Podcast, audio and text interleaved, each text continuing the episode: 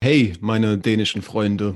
Und wie jeder Zuhörer gerade aufmerksam hören wird, habe ich heute Freunde angesprochen. Ähm, ich sitze mit meinen zwei dänischen Bros, Tyrone und Jan. ähm, Jan altbekannt, aber wir haben heute einen, unseren ersten Gast. Ähm, sicherlich wird im Laufe des Gesprächs bekannt oder ähm, eindeutig, warum wir diesen als einen geeigneten ähm, angesehen haben. Dementsprechend willkommen, Tyrone.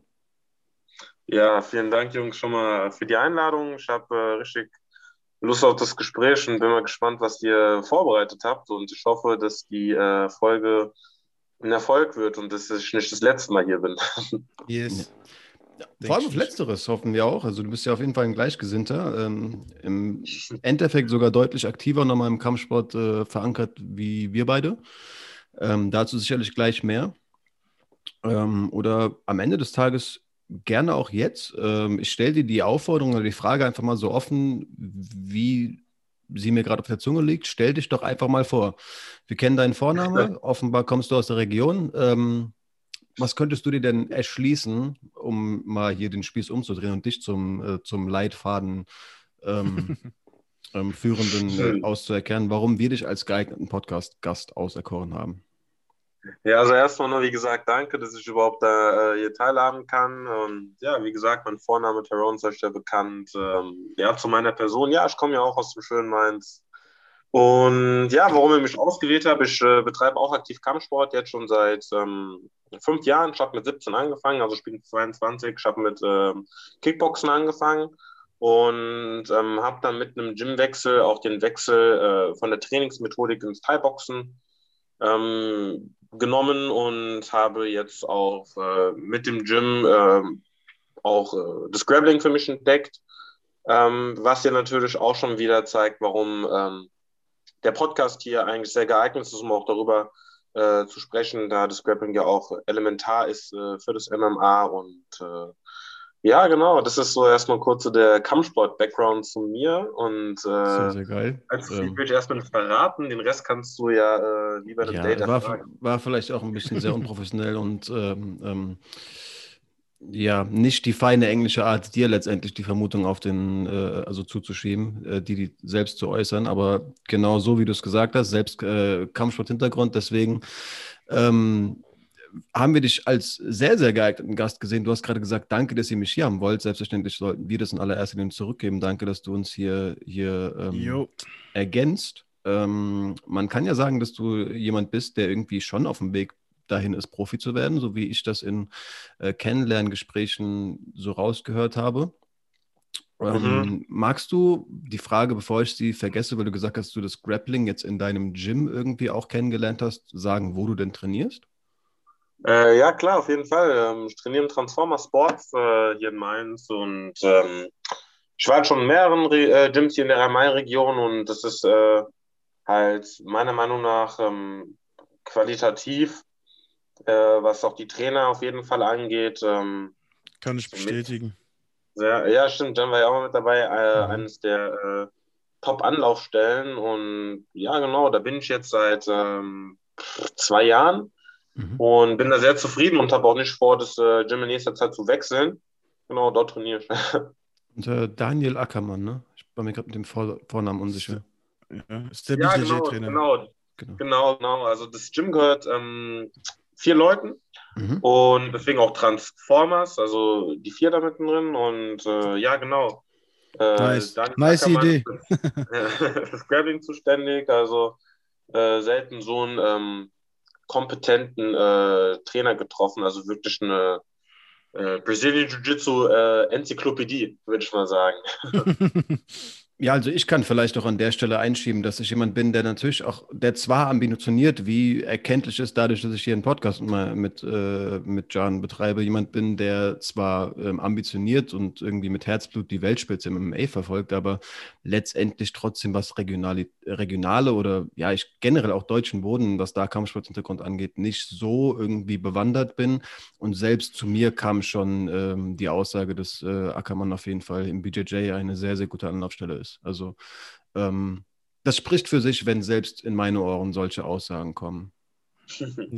ja, auf jeden Fall, auf jeden Fall. Also ähm, ich muss auch dazu sagen, so mit dem Regionalen hier, ähm, auch was MMA angeht, ist es auch sehr schwer, sich damit ähm, dementsprechend auseinanderzusetzen, weil der Markt ja jetzt auch erst am Kommen ist und äh, ja. der MMA-Markt und das ganze Geschehen sich ja auch äh, gerade, äh, äh, vor allem in den Anfängen erst in den USA abgespielt hat, jetzt in Asien mit One einfach nochmal riesig geworden ist und jetzt so langsam, wie es meist eigentlich mit allen Trends ist, ähm, mit äh, sechs, sieben Jahren Verzögerung hier äh, in Deutschland ankommt. Ja, so. ist so. Ist leider so. Aber Hauptsache, es kommt überhaupt an, ne?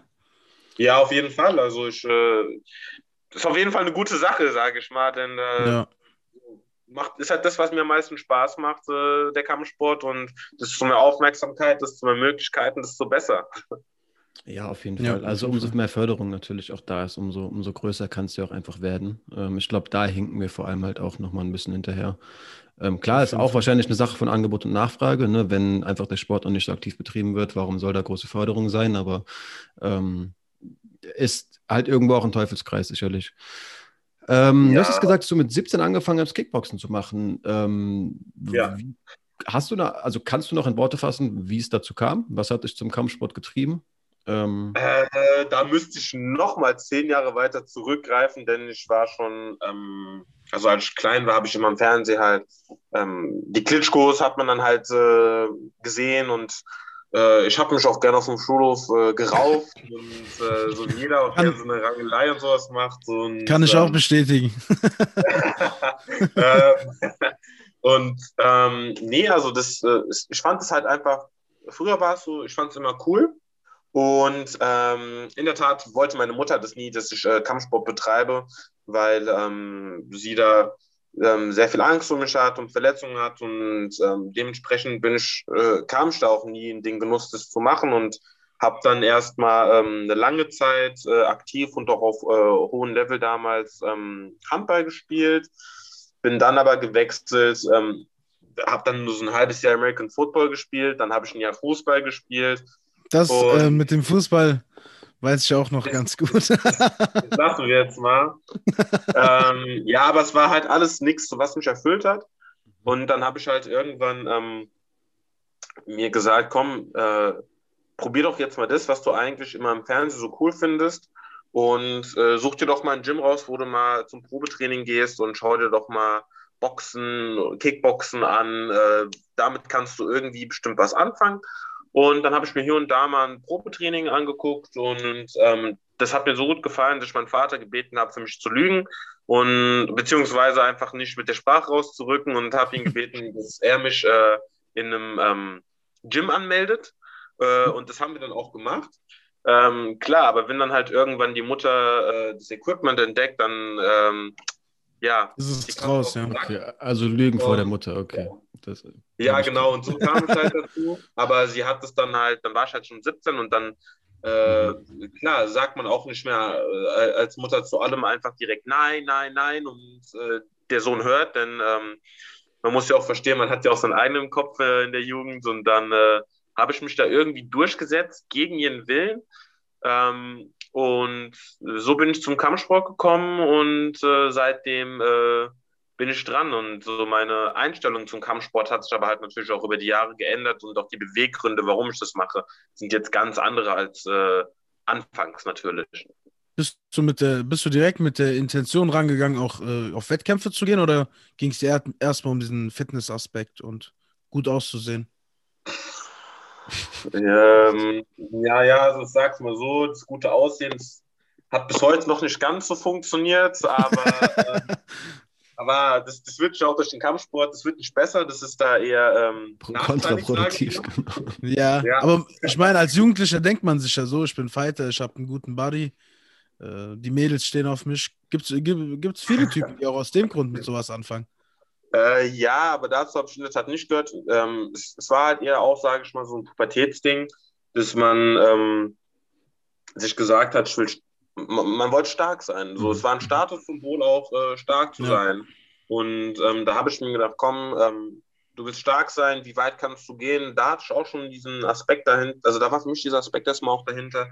Ähm, wie weit kannst du gehen? Was kann dein Körper? Wie weit sind deine Grenzen? Aber auch dieses Starksein war ähm, für mich äh, irgendwo wichtig. Ähm, was sich aber dann gewandelt hat, ist, so mit jeder Trainingseinheit mehr hat man dann halt erkannt, es geht gar nicht darum, stark zu sein, sondern es geht einfach darum, ähm, zu schauen, wie selbstwirksam man äh, ist und funktioniert das, was ich mache. Und ähm, was mir auch ähm, sehr geholfen hat, war, oder beziehungsweise was auch daraus im Kampfsport resultiert ist und warum ich es auch immer noch heute betreibe, ist halt, man generiert eine wahnsinnige Menge an Selbstbewusstsein und lernt auch mit Stresssituationen umzugehen. Das ist zum Beispiel so ein Grund, warum ich es auch heute noch weiter betreibe, denn ähm, ich möchte keiner anderen Sportart irgendwas abschreiben, sondern spreche es nur so für meine Erfahrung. Für mich gab es bisher keinen Sport, in dem ich so in Stresssituationen, in Form von Sparring, also Wettkampfsituationen, unter Stress geraten bin und versucht habe, die Situation zu bewältigen. Und das ähm, hat sich für mich dann halt auch auf den Alltag ähm, gut übertragen lassen. Und auch so bin ich in vielen Situationen jetzt einfach ähm, entspannter und gehe die Dinge einfach anders an. Und ich bin der festen Überzeugung, dass äh, der Kampfsport meinen Geist auch dementsprechend so geformt und gefestigt hat, dass ich jetzt mit ähm, Erfahrungen äh, im echten Leben äh, ganz anders umgehen kann. Ja. Kurze Frage noch äh, zu der Story mit deiner Mama. Wie steht sie aktuell dazu? Also ist sie dann überzeugt, dass sie den richtigen Schritt gemacht hat, dir zu erlauben letztendlich? Ja, also ich bin mir ziemlich sicher, dass ähm, meine Mutter da jetzt eine ausführliche, klare Antwort zu geben könnte. Und die wäre auf jeden Fall, äh, sie ist nicht zufrieden, damit ich das mache. Ähm, sie würde mich halt lieber Tischtennis äh, oder sowas spielen sehen, irgendwo, wo ich mich, äh, nee, also ernsthaft, wo ich, äh, ja, ich meinen Körper halt äh, nicht äh, schade. Ähm, aber dennoch eine Sache, wo ich sehr froh bin und ähm, das auch sehr zu schätzen weiß, dass sie auch mit der Zeit, das längst mache, einfach erkannt hat, dass das so eine, das ist ein Teil von mir. Ich kann den Kampfsport nicht mehr aus äh, meinem Leben wegdenken und ähm, sie akzeptiert es und respektiert es und freut sich auch immer, äh, wenn ich Erfolge feiere. Äh, dennoch mit dem Hintergrund, dass äh, meine Gesundheit allem voran das Wichtigste ist und dass die Priorität dort äh, natürlich ganz oben ist. Aber sie akzeptiert es und sie fragt immer, ob es mir gut geht und wie das Training läuft und äh, ja, ich bin einfach sehr froh, dass ähm, sie mir da nicht zwischengefuscht hat. Ja, glaube ich ja. Also ich ich glaube, so in den Grundzügen sind deine Motivationen relativ typisch. Also ich breche sie mal wirklich ein bisschen plump runter. Ich will krass und selbstbewusst werden.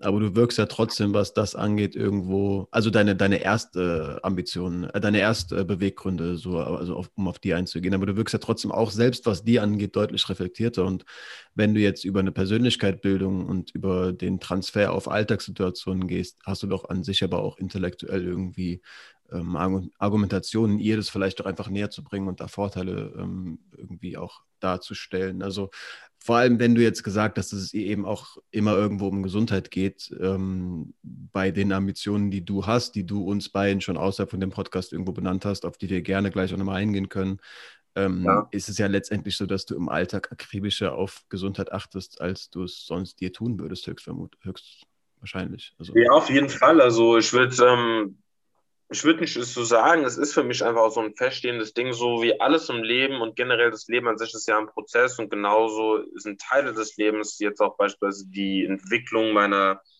äh, kampfsportlichen Aktivität ja auch ein Prozess, in der ich ähm, meine Beweggründe und alles, ähm, die haben sich halt gewandelt und das Denken dazu und ähm, wie gesagt, ich bin von diesem ähm, man will stark werden oder es ist halt cool, es ist angesehen zu diesen, ich will selbstwirksam sein, ich möchte selbstbewusster werden und auch auf dieser intellektuellen Schiene würde ich auf jeden Fall sagen, dass es mir ähm, sehr viel, sehr viel ähm, beigebracht hat, denn ich muss. Hey, äh, brauchst, ja, stell's gerne da, aber das ist nichts. Also, du hast gerade, das sehen die Zuhörer nicht, du hast gerade irgendwie so kurz ein bisschen die Stirn gerunzelt nach der Nummer. Also, ich habe mir gerade eingebildet, du hast selbst hinterfragt, ob das banal wirkt, was du sagst, aber ich glaube, das ist was sehr, sehr typisches, dass Leute sagen, dass auch äh, Kampfsport Persönlichkeitsentwicklung ist. Sorry, dass ich dir ins Wort gefallen bin, aber. Nee, alles ähm, cool, alles cool. Ähm, nee, nee, also es ist auch so, aber für Außenstehende, denke ich, ist es halt immer, ähm, die sehen nur, was im Ring passiert. Und ja. ich denke, viele Leute sehen den Prozess ähm, dahinter nicht, was ist eigentlich mit den Menschen passiert. Und es ist ja auch oft so, wenn man sich äh, die ganzen Profis anguckt, sei es jetzt MMA oder Boxen, dann und, und dann nach der Karriere ein Interview hört zum Beispiel. Ähm, Mike Tyson, bestes Beispiel, anfangs äh, starke Aggressionsprobleme aus prekären Verhältnissen. Und heute ähm, sieht er das alles ein bisschen anders und der Kampfsport hat ihn ja auch in eine richtige Richtung gelenkt. Und ich sehe das genauso. Also für mich ist es halt einfach. Also ich war nie ein Problemkind, äh, natürlich. Ja, und das ist natürlich auch kein adäquater Vergleich jetzt irgendwie hier Mike Tyson ist oder so oder generell irgendwer hier in Deutschland. Aber das ist tatsächlich ähm, fast das schlechteste Beispiel, das du bringen konntest. Aber also warum? Nee, nee, also ich meine einfach so, dass man versteht, ähm, dass, äh, dass, dass immer eine Persönlichkeitsentwicklung hinter dem Kampfsport steht. Und ich finde, der ist halt einfach so ein super Beispiel dafür gewesen. Ähm, aber worauf ich hinaus will, ist halt einfach so, man, man lernt einfach anders zu denken, man versteht gewisse Prozesse und ähm, ja, und auch was Trainingsmethodik, Gesundheit und Disziplin angeht, bringt es einem sehr viel weiter und das spiegelt sich halt auch in anderen Bereichen des Lebens wieder. Also meine Disziplin in anderen Bereichen resultiert aus dem Kampfsport würde ich ganz klar so sagen. Klar, also es sind ja auch, also dass du, dass jemand, der mit einem gewissen Intellekt, irgendwie mit einer gewissen Intelligenz irgendwo auch Transfers von Situation auf Situation übertragen kann und nicht sagen kann, nur weil, also keine Ahnung, wie du gesagt hast, du, über, du, du überstehst eine Stresssituation im Kampfsport und ähm, sprichst dir einfach eine grundsätzliche Stressresistenz dadurch durch und kannst es eben transferieren. Das ist ja ist irgendwo logisch, aber ich glaube auch lehren, wie es gibt immer einen stärkeren. Hinfallen ist, also verlieren ist nicht schlimm, mal zu scheitern kann einen auch letztendlich stärker machen. Aufstehen ist irgendwo auch ein Lernprozess. Das sind ja alles, alles Dinge, die mit so einem Sport einhergehen können. Ähm, und ja. glaube ich auch viele Leute erden. Also es ist schon auch sicherlich ein Sport, der irgendwie auch Problemkinder, wie du sie gerade genannt hast, anzieht und ich glaube viele letztendlich ruhiger macht, als sie, als sie zu Beginn sind ähm, durch solche Erfahrungen. Auf jeden Fall, also keine Ahnung, ich, äh, das würde fünf Stunden dauern, bis ich jetzt die Situation aufzähle, wie oft ich mir schon gedachte, oh ja Mann, jetzt bist du schon echt gut geworden und zack, kriegst du einen auf den Deckel und mhm. hast dann äh, wieder gemerkt, oh, doch nicht so, wie ich dachte. Aber das sind halt alles auch so Motivationsschübe, dass du halt lernst, okay, immer weiter und ähm, einfach auch mal eine Niederlage hinzunehmen, die, die lässt sich halt wachsen und äh, es ist nicht schlimm, in Sachen zu versagen, weil dann kannst du dir wenigstens sagen, hey, ich habe es versucht und das nächste Mal mach es halt einfach besser. Ja, auf jeden kannst Fall. Du vielleicht mal, kannst du vielleicht mal kurz für die Zuhörer erzählen, so, ähm, die ja dich nicht so gut kennen, was so bis deine bisherigen Erfolge waren, ähm, was mhm. du für mhm. Fights hattest, wo du kämpfst überhaupt. Wie lange es gedauert ja. hat bis zum ersten Kampf. Also okay, wir, wir waren eben in der, in der Story Tyrone mit 17 und einem lügenden Vater bist du in ein Kickbox-Gym gestolpert. Hey, hey, hey, hey, so nicht.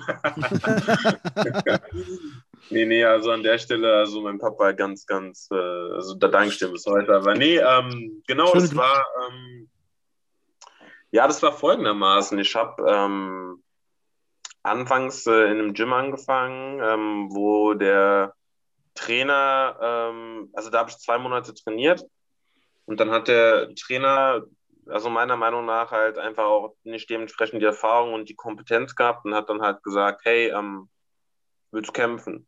So, und ich sag so, äh, ja klar, dachte mir halt so, ja, machst du mal. äh, was, so zweimal waren es Boxkämpfe. Aber mhm. das zähle ich auch gar nicht mehr heute dazu, weil das war halt für mich halt, das zählt für mich schon nicht zu dieser Kampfsporterfahrung. Und dann habe ich halt zweimal verloren, so äh, habe ich so auf dubiosen äh, Wege halt dann einfach verloren. So, weißt du, so richtig so, hä, was war das jetzt?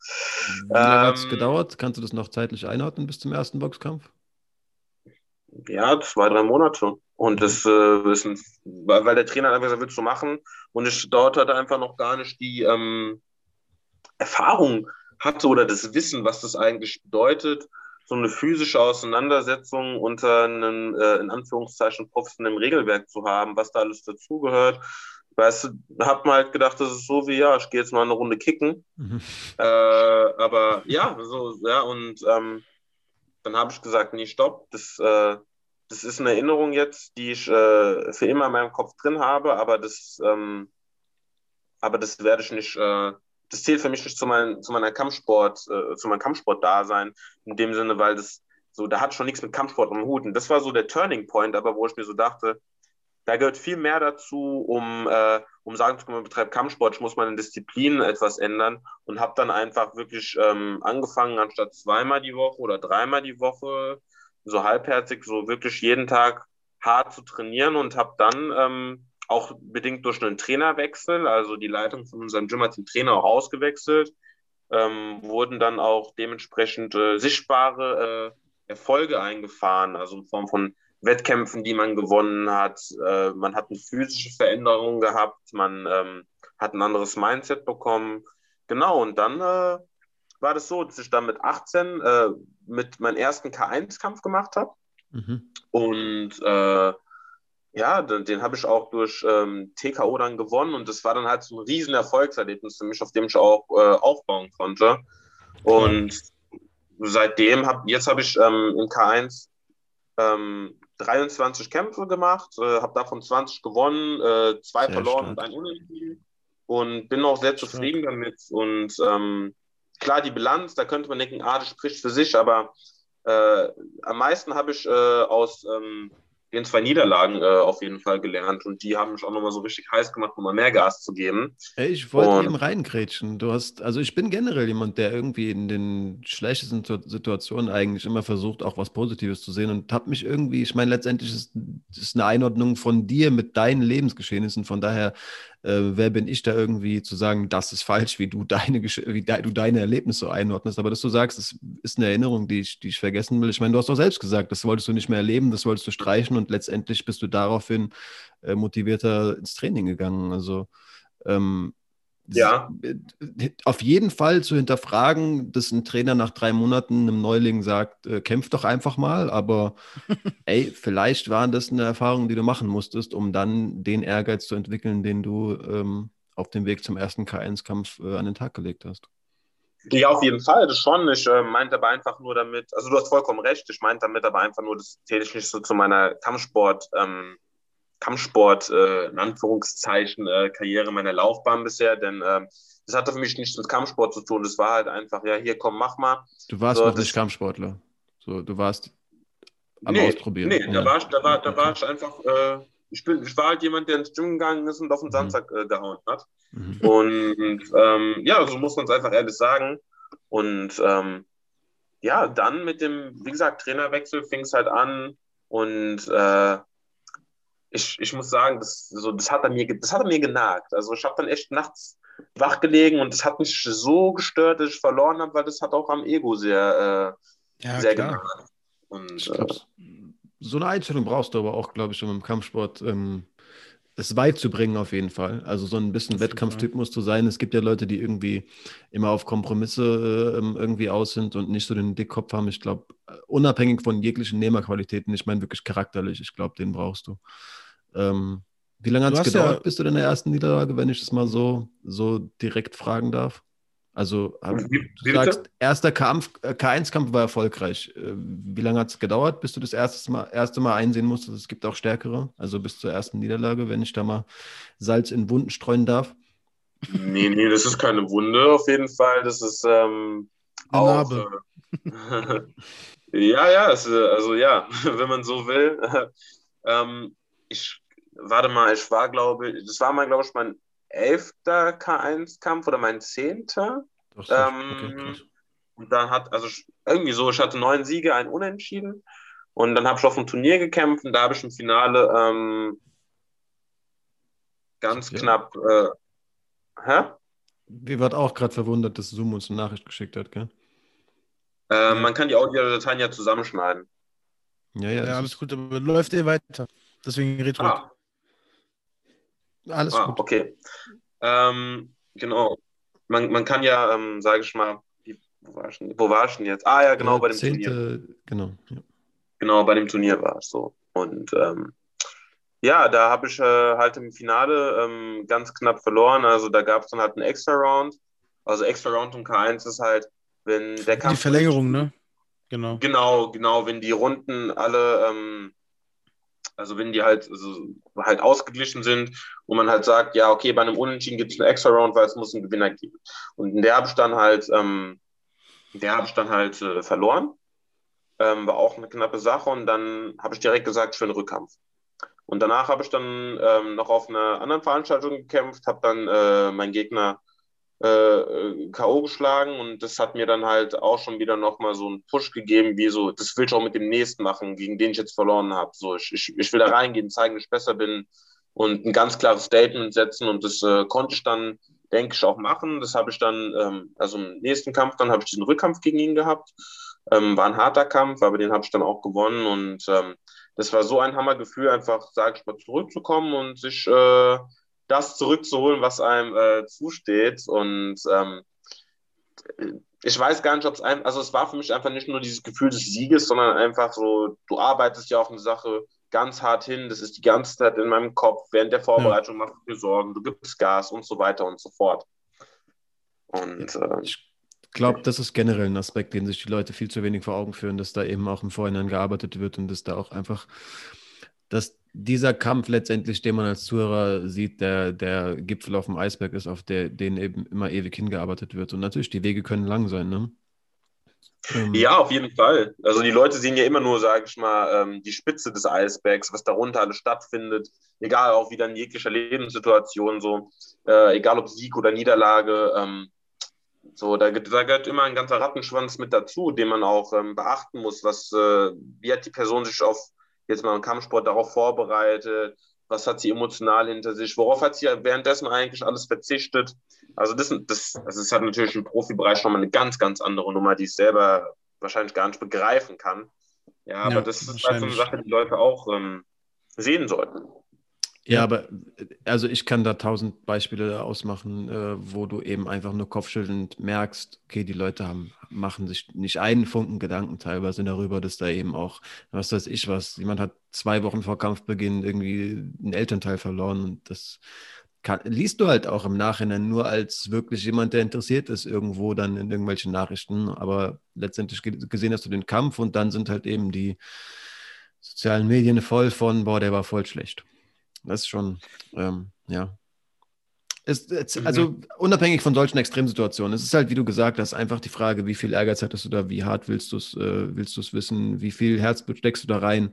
Ähm, wie viele Umstände nebenbei behindern dich irgendwo in der Vorbereitung? Und ähm, ja. ja. das ist, äh, glaube also, ich, auch so ein Aspekt, warum man, warum wir, also wo wir vielleicht einen thematischen Kreis äh, schließen können, warum der, das deutsche MMA einfach noch nicht so groß ist, ähm, um da direkt mal eine Brücke zu schlagen, weil man hier halt nur in den absoluten Sonderfällen von leben kann. Und klar, wenn du morgens acht Stunden arbeitest, wirst du halt nicht so hart im Gym äh, ackern können wie jemand, der halt Profi ist. Das ist ja, das ist halt so eine Sache, dass das, wie gesagt, das MMA ist hier einfach noch ähm, überhaupt nicht angekommen. Also was heißt überhaupt nicht angekommen? Es ist also im Vergleich zu den USA und ähm, jetzt sage ich mal Asien mit One, es ist halt hier noch nicht angekommen, was aber auch, glaube ich, damit zusammenhängt, dass es hier in Deutschland einfach auch noch nicht ähm, salonfähig ist. Also salonfähig, das Boxen haben so zum Beispiel Maske und Klitschko gemacht. Ähm, Smolik, so das Kickboxen, da haben ein paar Leute Berührungspunkte bekommen, ja. Und olympischer Sport ist ja eh nochmal außen vor. Ähm, aber so das MMA, da können viele Leute einfach noch, äh, sag ich mal, nichts mit anfangen, A, weil es ähm, komplexer ist als alle anderen Kampfsportarten. Das heißt, allein die Bereitschaft, sich damit auseinanderzusetzen, ist nochmal eine ganz andere.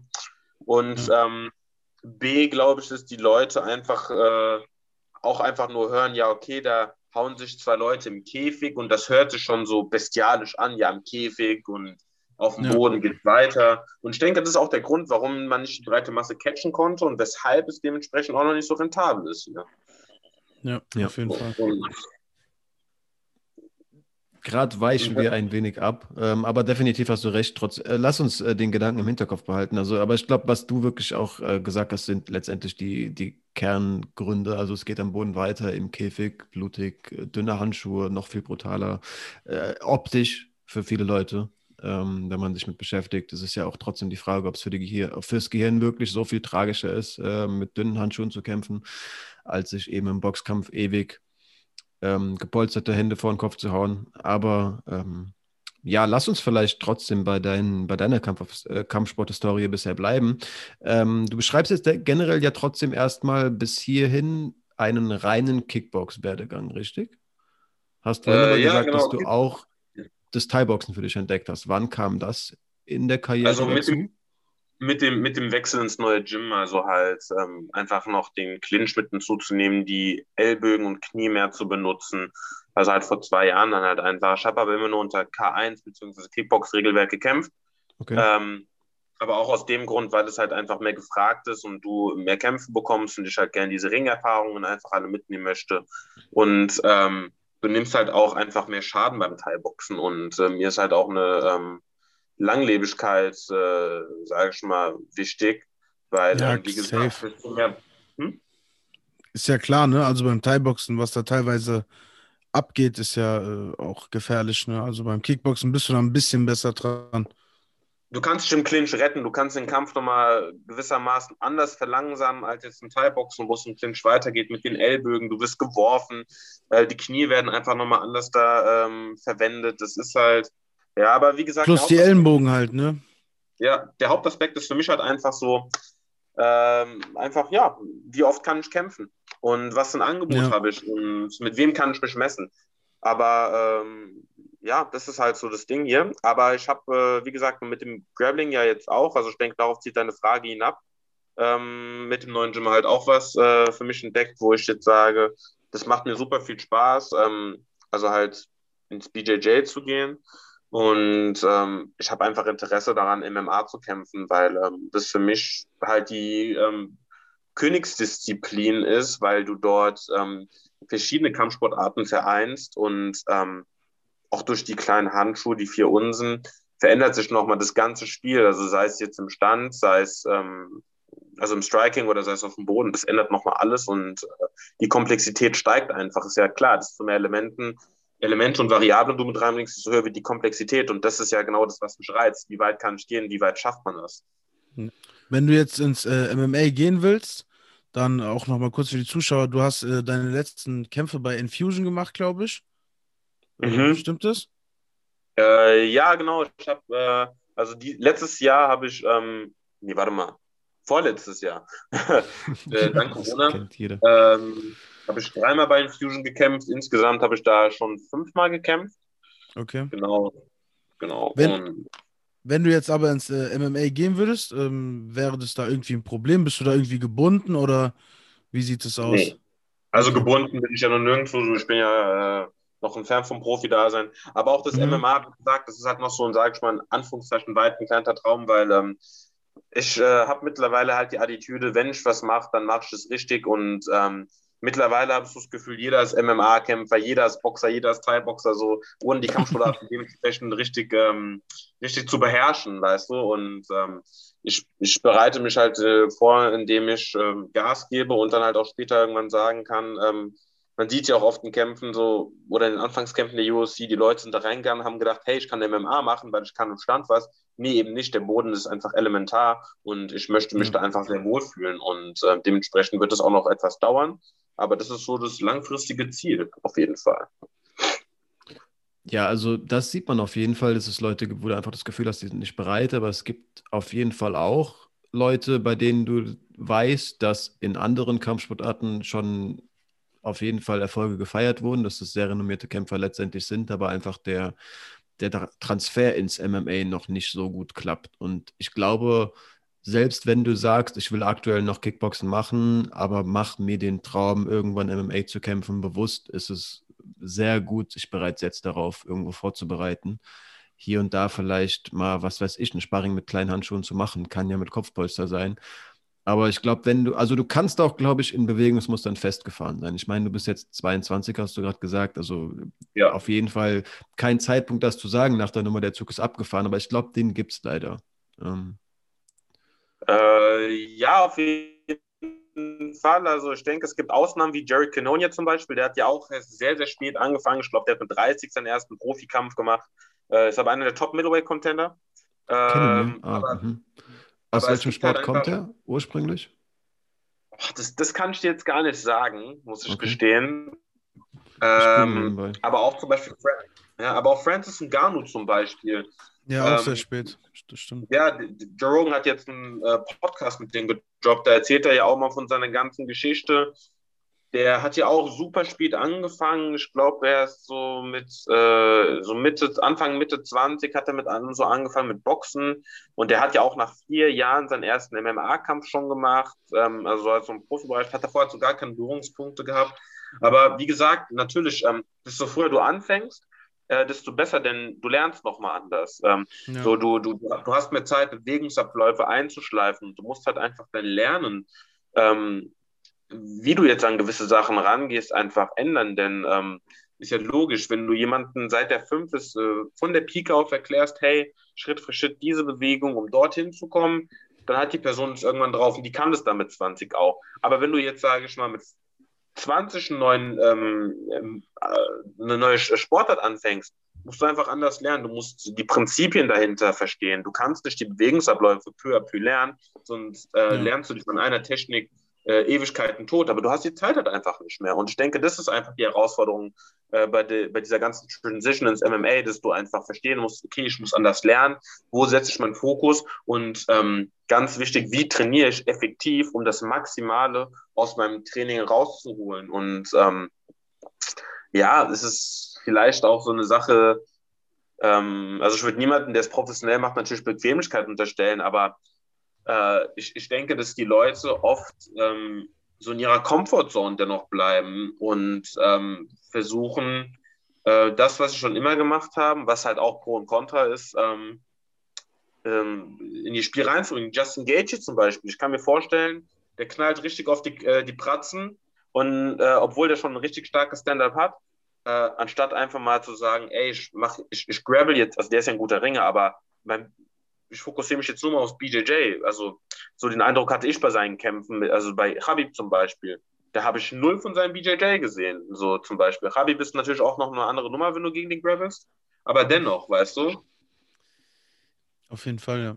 Ja, also ich glaube generell, um, du hast jetzt viele Themenfelder angeschnitten. Ähm, es gibt diverseste, diverse Vermutungen, woran es liegt und letztendlich wird es kein Mensch äh, begründen können, aber es ist ja schon so, dass irgendwo umso leichter die Gewichtsklassen sind, umso technischer ist es irgendwo im MMA, also an der Weltspitze. Ich glaube, ein Schwergewicht kann halt vieles machen, schon auch einfach mit roher Gewalt und Athletik und mit Kraft. Ähm, also da ist, glaube ich, dementsprechend fällt es, glaube ich, so einem Francis in Anführungszeichen doch auch nochmal leichter, ähm, so, so als Späteinsteiger.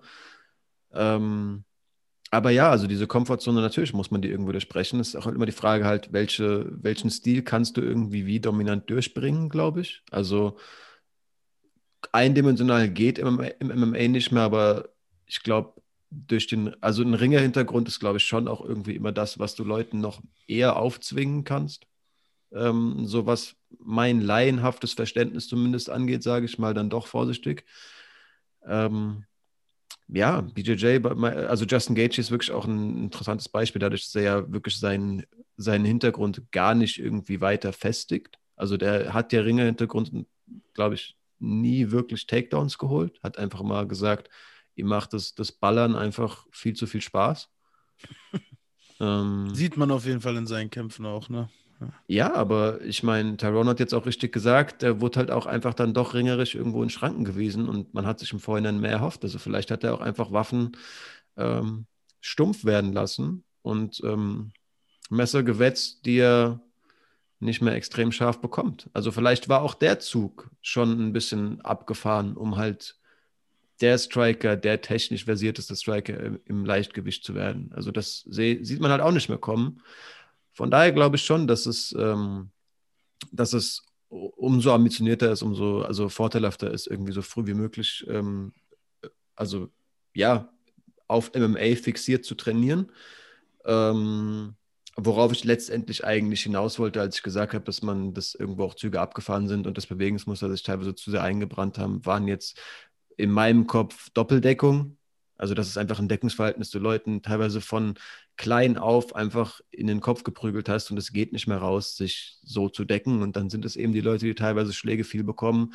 Und was man auch häufig sieht, ist, dass Leute, die ähm, mit Gi große BJJ-Hintergründe haben und da irgendwie als der gefürchtete BJJ-König äh, ins MMA gehen, plötzlich am Boden irgendwie doch nicht mehr so stark aussehen. Also ich glaube, BJJ ist generell so eine Sache, es kommt halt komplett ohne Schlagen aus. Also wer mir da direkt im Kopf ist, ist halt äh, Jacare, der ja, also der ist schon sehr, sehr, sehr krass am Boden, aber Also für mich hat, ist sein BJJ-Ruf größer als, als die Gefahr, die er letztendlich dann doch im, im Octagon ausstrahlt. Und ich glaube, auch da sind einfach teilweise, ja, von mir aus bleibe ich bei dem Bild Messer gewetzt worden, die du halt irgendwie im Octagon nicht, nicht, ähm, nicht nutzen kannst.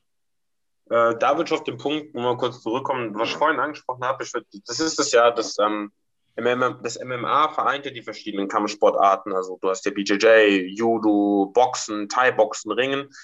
Aber all diese Kampfsportarten, weil du jetzt gerade auch beim BJJ warst, die, das ganze Spiel wird geändert, weil du halt einfach ähm, allein das, also natürlich ist, der ist einfach Weltklasse auf dem Boden, aber das Grappling im MMA ist ja auch nochmal eine ganz andere Nummer als jetzt auf einem reinen Grappling-Turnier, weil du halt du hast die Schläge, du bist nicht mehr derselbe, wenn du vorher mal angeklingelt worden bist, so egal wie gut du auf dem Boden bist, wenn du halt vorher richtig durchgerüttelt wurdest, dann, dann, dann kämpfst du einfach auch schon anders. Ähm, so, du, du, du kannst äh, ohne Gi, ist es natürlich noch was anderes, weil du gewisse Griffe einfach nicht hast. Die Handschuhe ändern auch einig, einiges, was den Griffkampf angeht. Ähm, also ich, ähm, ich würde auch sagen, dass, ähm, wie gesagt, dass das Lernen einfach ein Problem ist. Doppeldeckung ist ein gutes Beispiel, dass du viele Leute einfach ähm, nicht mehr da rauskriegst, dass du halt sagst, hey, so Doppeldeckung ähm, im MMA ist halt nicht. Da fängst du dir zwei, drei und dann ist Feierabend. So, ja, das kannst mhm. du mit den Unsinn vielleicht machen, aber sonst doch nicht. Ähm, ja, ich denke, es gibt einfach sehr viele Faktoren und ähm, für mich ist einfach der größte Faktor der, ähm, wie schlau gestaltest du dein Training und wie, äh, und, und, und wie eignest du die Dinge an? Wie eignest du dir einfach Dinge am besten und am effektivsten an? Und welche Möglichkeiten hast du in Form von Trainingspartnern? Das ist auch eine Sache. Mhm. Ein Aspekt, über den ich zugegeben noch gar nicht so nachgedacht habe. Aber ja, klar, es muss, muss gemeinsam in eine Richtung gelaufen äh, werden und natürlich ein Niveau zieht halt auch hoch. Also da, das Thema hatten wir sogar auch schon mal. Also ich bringe den gleichen Vergleich, er ist banal, aber die Kids, die früher mit den größeren Jungs auf dem Bolzplatz gekickt haben, sind meistens die besseren Fußballer geworden, weil sie halt einfach mit Leuten gespielt haben, die bereits ein bisschen größer waren, dementsprechend ein bisschen schneller gelaufen sind und ein bisschen fester vor den Ball getreten haben. Und das ist ein Niveau, das dich hochzieht. Und du findest halt auch Wege unter so einem, so einem Niveau dann zu funktionieren. Also mag banal klingen, aber es ist, das kannst du auf, auf alle Dinge des Lebens irgendwo, irgendwo beziehen, wenn du keine Ahnung, wenn du zwischen hochbegabten Musikern äh, Klavier spielen lernst, wirst du vermutlich auch schneller ähm, sicher vor einem Piano sitzen, als wenn du Klar. eben, ja, wenn du alleine in deinem Keller lernst oder mit jemandem, der es gemeinsam gerade erstmals irgendwie kennenlernt. Ja, natürlich. Also das, da, da hast du recht. Du brauchst natürlich auch einfach professionelle Trainingsumgebungen und ähm, das äh, ist, glaube ich, sogar auch im Sport des MMAs ähm, äh, sogar eine Sache, die nochmal dadurch, also durch die Komplexität, die du ja gerade auch gerade angesprochen hast, nochmal äh, wichtiger ist äh, denn je, weil du dich ja, eben auch auf die unterschiedlichsten Stile und Taktiken ähm, vorbereiten musst. Ich würde ganz kurz noch gerne auf zwei Punkte eingehen, die du angesprochen hattest. Ähm, du hast gesagt, in den ähm, du, ähm, du hattest einmal gesagt, dass in den niederen Gewichtsklassen, äh, niedrigeren, nicht niederen, niedrigeren Gewichtsklassen ähm, ja natürlich auch die Komplexität steigt. Ähm, da ist es halt auch immer spannend zu sehen, ähm, da hatten wir auch schon mal drüber geredet. Ähm, ist es jetzt beeindruckend, dass ich eine technisch sehr starken ähm, athletischen Gewichtsklasse, äh, wie auch wie zum Beispiel gerade dem Leichtgewicht ähm, durchzusetzen? Ist das jetzt, wo man sagt, boah, krass, ähm, da schafft es jemand mit reinem Können, äh, einen Gegner nach dem anderen zu besiegen und zu dominieren? Oder ist es dann doch eher sowas, wo man sagt, ähm, das Schwergewicht ist eigentlich somit die Königsdisziplin, denn dort kannst du jederzeit zu jeder Sekunde von jedem ausgenockt werden. Das ist, finde ich, auch so, so ein Ding, was, ähm, was auch immer zu dieser Goat-Diskussion, äh, finde ich, ähm, ja. so ähm, mit, mit, mit reinbezogen werden sollte. Ich finde es ganz schwer zu sagen, so, ja, wer ist der Greatest of all time? Weil da hast du halt einfach verschiedene Aspekte. Du kannst halt sagen, ich, ich finde, man kann es ähm, Gewichtsklassen spezifisch immer sagen. Aber dieses Pound for Pound finde ich halt super, super schwer immer. Und wer ist der Pound for Pound Goat? Das ist halt ein super schwieriges Thema, denn ähm, wie gesagt, im Schwergewicht, guck mal, Cormier hat äh, Stipe mit einem Schlag ausgenockt. Ja. So, Ganu kommt mit seinen Windmühlen nach vorne, hat Jairzinho Ruldensdrück ausgenockt, der vom Striking her viel besser ist, ja auch einen Kickbox-Hintergrund hat, aber Ganu hat dann einfach die Power und dem drückst du halt drei, vier Bomben ans Kinn, der geht trotzdem nicht runter. So, ja. Also da ist halt auch immer so, finde ich, so die Diskussion eine ganz schwere. Ja, man wird halt im Schwergewicht für, für Fehler vermeintlich härter bestraft. Also ich glaube, die Frage würde sich nicht ergeben, wenn das technische Niveau denn im Schwergewicht genauso hoch wäre, aber äh, ich glaube, da müssen wir uns nicht, nicht streiten. Demetrius Johnson ist halt irgendwie technisch eindrucksvoller als Stiepe. Also was natürlich auch einfach durch eine, eine, eine Flinkheit irgendwie, was damit einhergeht. Wie gesagt, ja. gibt es die verrücktesten Theorien. Ich habe mal einfach, die mir, ja, wirkte plausibel, ob es jetzt wirklich der Grund ist, ähm, die mir schon auch irgendwo zumindest mal erstmals logisch vorkam. Kann, kann ich mir vorstellen, ist das halt einfach ähm, große Leute, die vermeintlich motorische Talente sind, ähm, mehr Potenzial auch in anderen Sportarten sehen. Also kannst halt in Amerika auch Basketballer werden, Footballer werden, du kannst ein Top-Stürmer im Fußball werden, wenn du halt irgendwie zwei Meter groß bist, einfach äh, eine geile Genetik hast, um Sportler zu werden. Aber halt als Demetrius Johnson, wie groß ist der Kerl? 1,60 oder so, wird es halt nichts mit dem Basketball. Vielleicht gehst du halt einfach früher fokussiert in die Richtung Kampfsport und damit geht die Technik einher. Aber ey, das kann man alles mutmaßen trotzdem, ja klar, also du kannst ihm halt hoch anrechnen, dass er in dieser technisch hohen Division einfach der krasseste geworden ist. Du kannst aber auch genauso argumentativ sagen, Stiepe hat sich, wie du gerade gesagt hast, in der Division durchgesetzt, wo halt ein, ein Schlag alles entscheiden kann. Also nicht, dass es das jetzt im, im äh, Fliegengewicht nicht auch könnte, potenziell, aber ähm, die Chance ist halt viel niedriger, dass sowas genau. passiert. Ja, also ich glaube, da wird man nie auf einen Nenner kommen. Und ähm, ich glaube, am fairsten ist es, wie du gerade gesagt hast, einfach das Gewichtsklassen unabhängig zu machen. Pound for Pound ist immer irgendwie eine komisch, ein bisschen banale Sache. Ähm, ja, ey, super schwierig. Da werden wir uns, glaube ich, auch jetzt einfach nur streiten können oder uns die Hand geben können und sagen ähm, und uns darauf einigen können, dass das irgendwie nicht so klar zu beantworten ist. Schwierig auf jeden Fall. Ist ja auch genauso eine, eine, Frage der Zeit. Also hätte Fedor wirklich Stiepe besiegt? Keine Ahnung, der Sport hat sich entwickelt. Ist Fedor dementsprechend weniger krass wie Stiepe? Nein, auf keinen Fall. In seiner Zeit war der auf jeden Fall der krasseste und gehört in die Diskussion rein. Aber. Ja, klar hol Leute jetzt haben andere. Trainingsmöglichkeiten gehabt. So genau. ist schon versprochen. Alles gut. Gut. Du äh, schaffst jetzt irgendwie Pelé wieder zu beleben und steckt den ins Champions League-Finale, der wird nicht gut Fußball spielen. Trotzdem war Pelé zu seiner Zeit der krasseste und gehört in die Diskussion der größten Fußballer aller Zeiten. Pelé lebt doch noch, oder? Ja, ich meine, verjüngen den. Ja, sorry. Ach so. Ja. Ich habe den gerade nicht beerdigt. Ja, klar, ist ja logisch. Also, damals, damals wurde halt anders gekämpft. Ähm, so Fußball wurde damals äh, anders gespielt, ja. Und du hattest äh, generell in jedem Sport andere Trainingsmöglichkeiten. Guck dir mal heute nur mal an, was für Möglichkeiten du hast äh, in, in, in Bezug auf die geografische Lage, wo du überall hin kannst und mit wem du trainieren kannst ähm, du, wie, was für Möglichkeiten du hast, um dich zu regenerieren und wie oft du trainieren kannst, weißt du? Eine bessere Regeneration bedeutet, du kannst öfters trainieren. Desto öfter äh, du trainieren kannst, so, also je öfter du trainierst, desto technisch besser wirst du.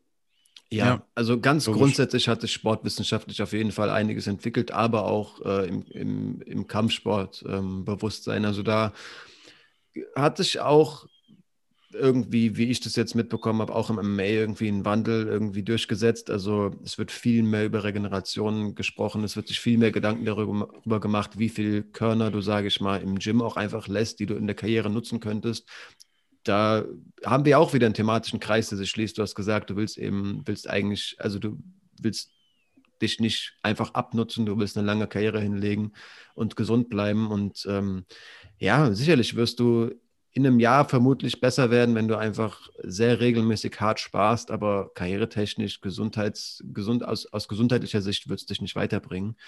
Ähm, und das Bewusstsein hat sich wirklich, glaube ich, glaube ich, entwickelt. Aber äh, ja, wie, wie schnell solche Dinge sich, also ganz, kannst du auch wieder wirklich auf alles beziehen, wie, wie langsam die Zeit dann, nee, wie schnell die Zeit tatsächlich, äh, das wollte ich sagen, letztendlich läuft, das vergisst, vergisst man in vielerlei Hinsicht. Also keine Ahnung, wenn du dir vor Augen führst, wann irgendwie, was weiß ich, äh, Strom äh, entdeckt wurde und dir wirklich mal vor Augen führst, wie viele Menschenleben das sind, ist es halt nicht viel so. Also, keine Ahnung, man, man kann so häufig von der, von der alten Zeit sprechen und damals waren die ja noch alle blöd, aber ja, also auch Sportler, die wir miterlebt haben, haben anders trainiert. Ähm, und ja, Zeit geht schnell und vor allem in einem Sport, der eben jung ist, ähm, ist die Entwicklung noch ganz besonders schnell. Also ähm, ist eine spannende Sache, irgendwie auch eine Thematik, wo man, wo man sich, finde ich, vor Augen führen sollte, dass man irgendwo auch äh, eine, eine Sache verfolgt, die noch in den Kinderstunden steckt, die du sogar aktiv angehen willst.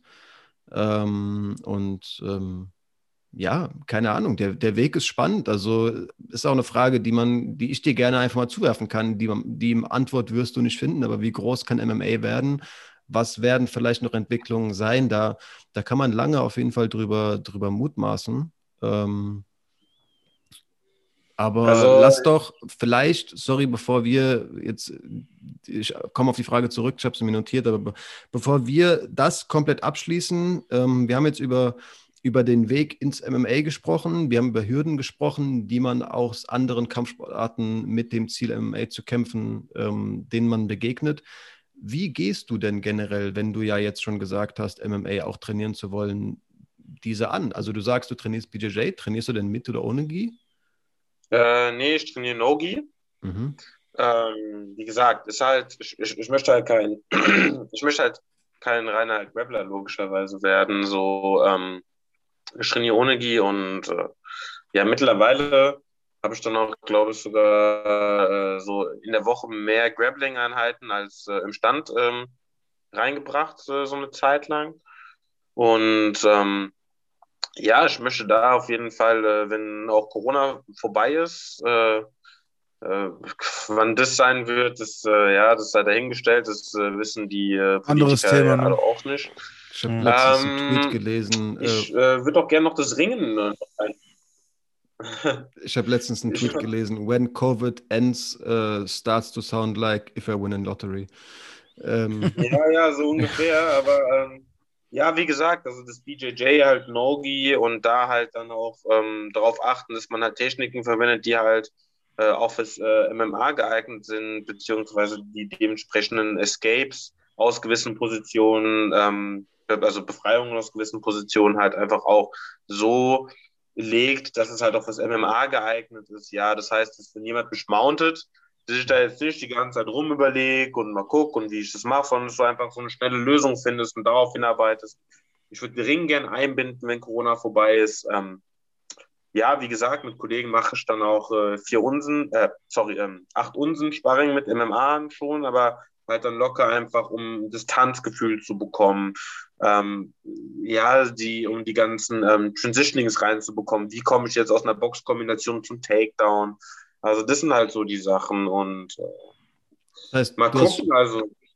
Hm. Du hast schon Leute auch um dich rum, die äh, ähnlich, ähnliche Ambitionen haben. Ihr habt während dem BJJ-Training auch den, im Hinterkopf, wir wollen das eigentlich für MMA anwenden oder sogar Leute, die sogar MMA gekämpft haben? Also, also ich kann ja selbst sagen, ich habe auch mal ein Jahr lang wirklich oder anderthalb, glaube ich, sehr, sehr amateurhaft neben dem Studium ein bisschen BJJ gemacht und es war halt wirklich ein reines BJJ-Training.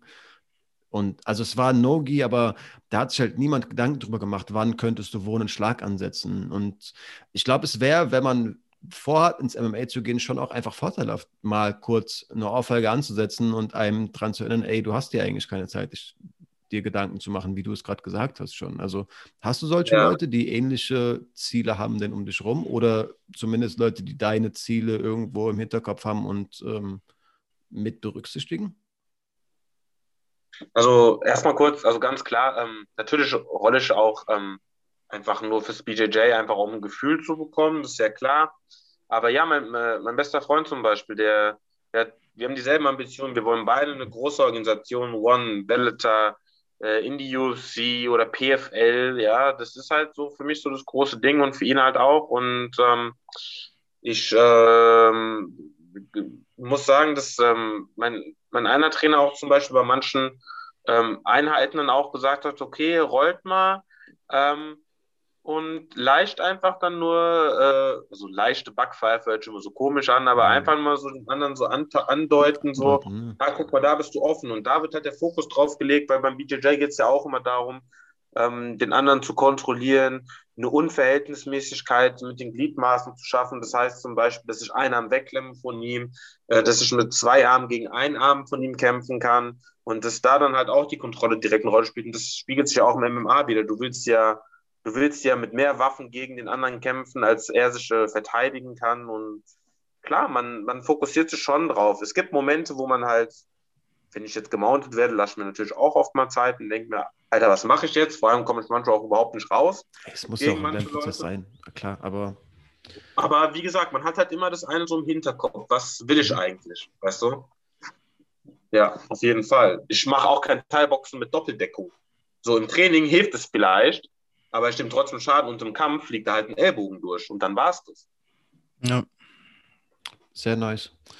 Ähm, hast du denn du sagst, du hast jetzt mit 8 Unzen Sparring gemacht und dann vermutlich auch mal gesagt, ey, theoretisch setzt du ein Double Leg an, wenn ich ihn anbiete. Lass uns einfach mal erste an, ja, lass uns herantasten an das Thema MMA, an, an das Thema MMA-Sparring. Hast du denn, kannst du denn aus solchen Momenten heraus sagen, was für dich bisher größte Herausforderungen waren? Also im, aus dem Kickboxen wirst du ja Doppeldeckung beispielsweise, wo du sie gerade angesprochen hast, schon sehr gut kennen und eigentlich auch verinnerlicht haben erstmals. Ähm, aber gut, es wird vermutlich das erste Grappling gewesen sein, oder? Also ist ja wirklich ähm, ein komplett neues Feld so. Also ich würde erstmal, also ähm, die Frage müsste man am besten auch schon jemandem stellen, der natürlich schon mehrere Kämpfe oder sowas hat, aber einfach so allein so das Erste, was ich komisch fand, auch als äh, als Außenstehender, wenn man sowas betrachtet, was einem auch direkt auffällt, natürlich, ähm, du hast halt einfach viel mehr Variablen, die in das ganze Spiel mit reinkommen. Das heißt, du musst auf viel mehr achten. Du kannst nicht einfach nur, was weiß ich, wenn der andere zum Schlag ansetzt, kannst du dich nicht ähm, äh, so bewegen, wie du es im, im, im, im K1, im Thai-Boxen machst. Du kannst deine, ähm, du kannst deine Kombination nicht so setzen. Weißt du, du hast manchmal so Schlagkombinationen, vier, fünf, sechs, sieben, acht Kombischläge ähm, und stehst auch mal Kopf an Kopf mit dem Gegner. Das, das zum Beispiel. Also du hast ein anderes Distanzgefühl. Du ähm, musst viel mehr Fakes, also Finden mit reinbringen, um den anderen ähm, ja aus seiner Deckung zu locken. Ähm, du musst äh, genau herausfinden ähm, oder du musst auf viel mehr achten. Zum Beispiel im Clinch musst du einmal darauf achten, ähm, wie positioniere ich meine Hüfte beispielsweise zum Gegner, um eine Kontrolle zu erreichen? wie stehe ich so, dass ich jetzt nicht geworfen werde. Oh, da ist ja auch noch ein Ellbogen, auf den ich aufpassen muss. Also die Komplexität ist halt einfach, oder das Schwierigste ist halt einfach, auf alles ein, auf einmal zu achten. Ja, ja, weil wenn jemand halt nach vorne gestürmt kommt, denkst du jetzt, oh, ich muss zumachen. Und dann schultet er auf einmal zum Takedown. Oder täuscht zum Takedown an und knallt er dann oben eine. Äh, Habib gegen Connor zum Beispiel. Connor hat so Angst vor den Takedowns gehabt.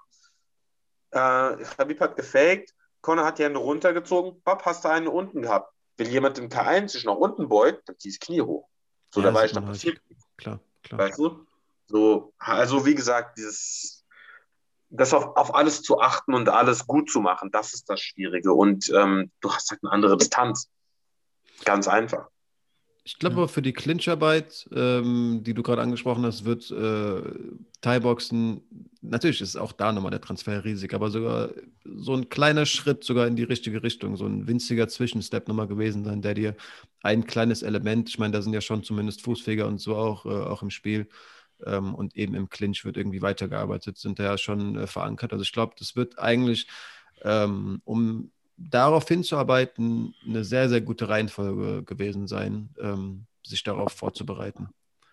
Auf jeden Fall, weil desto mehr Elemente du äh, hinzunimmst, desto mehr Waffen, desto näher rückst du ans MMA. Und ähm, klar, wie gesagt, ich bin da äh, auch noch auf Level 0, wenn man so will, aber ähm, ich merke halt einfach immer, immer wieder, dass ich ähm, durch das äh, Generieren von neuen Möglichkeiten ja, ich, ich erweitere mein Repertoire einfach äh, permanent. Und äh, keine Ahnung, äh, ich habe schon das Ziel, so wie gesagt, in fünf, sechs Jahren mal schauen, wie sich das dann halt alles entwickelt hat und was alles hinzugekommen ist. Und vielleicht habe ich dann ja mein Ziel erreicht oder bin auf dem Weg dahin und mal gucken.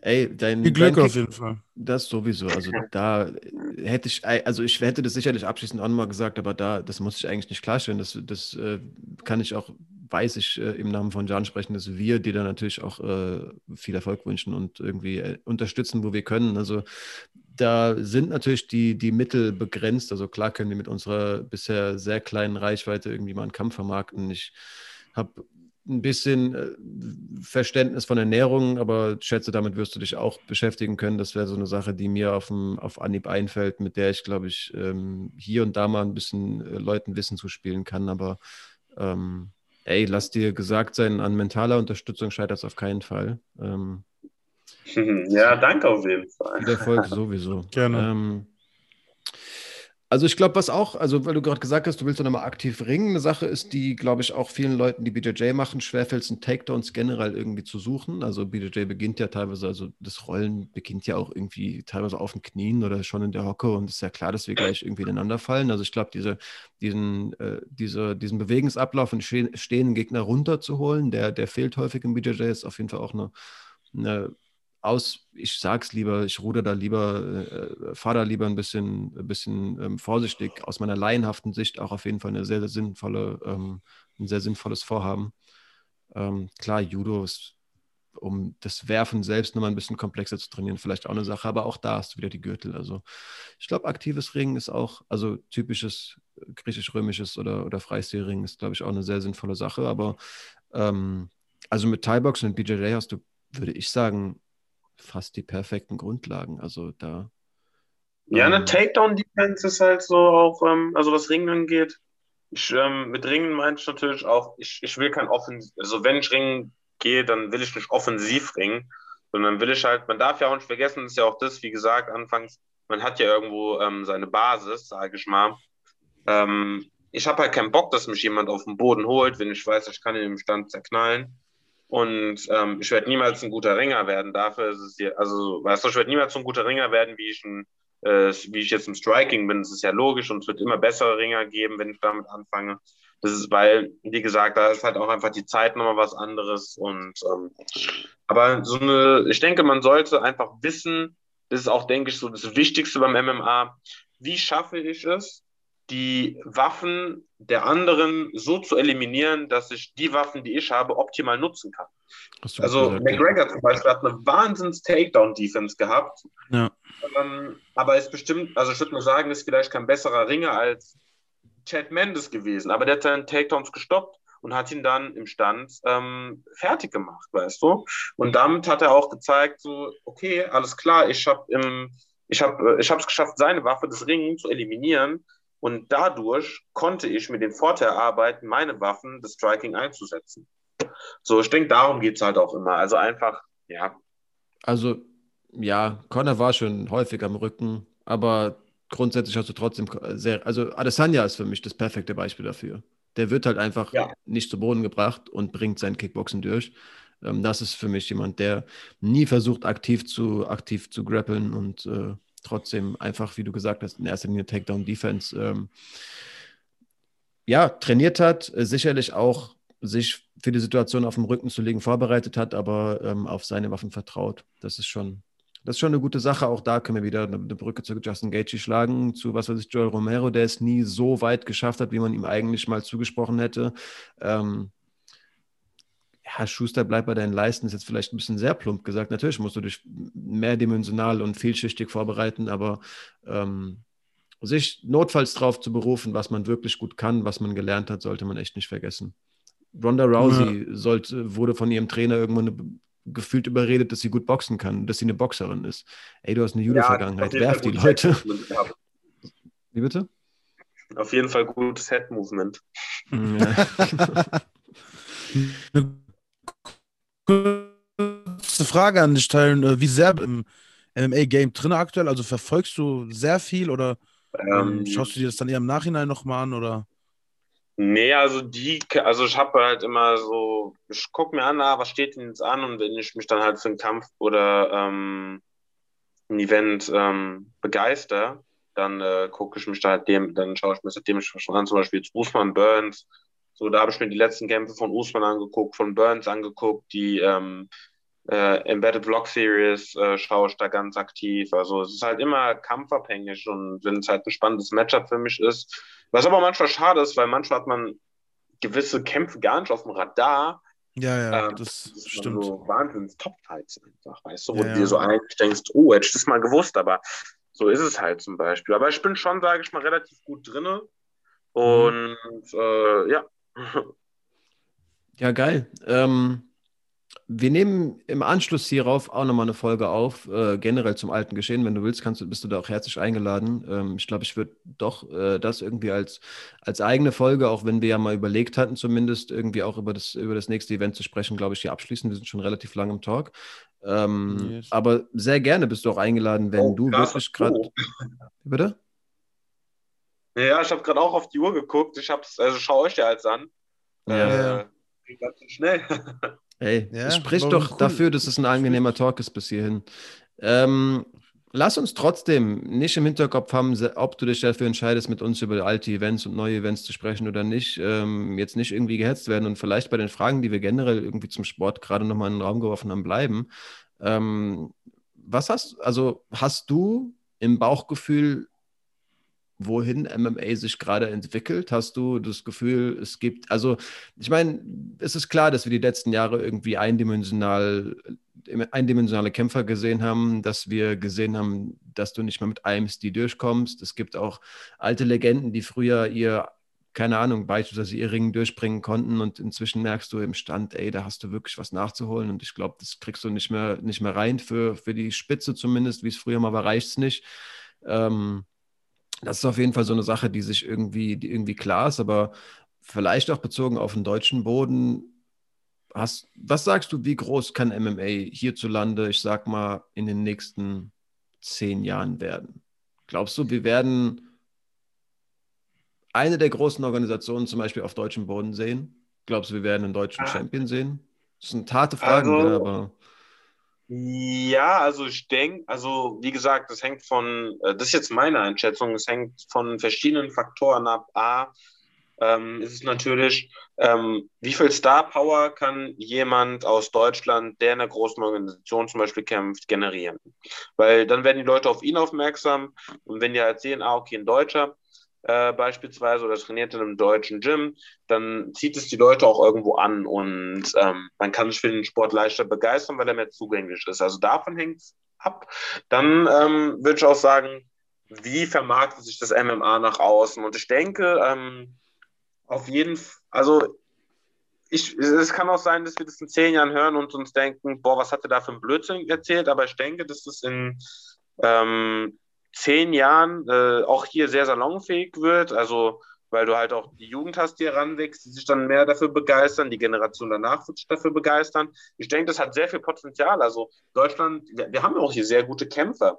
Ähm, wie gesagt, ja, ich glaube, die haben halt einfach, das Problem ist halt einfach auch die Bezahlung. Also wenn ich mir jetzt so Leute angucke, wie ähm, ähm, Abus Magomedov beispielsweise, äh, ja, äh, David Zawada, Daniel Weichel, ähm, ähm, das, das, das sind halt schon äh, gute Namen oder auch äh, Roberto Soldic zum Beispiel, ja, so in der KSW.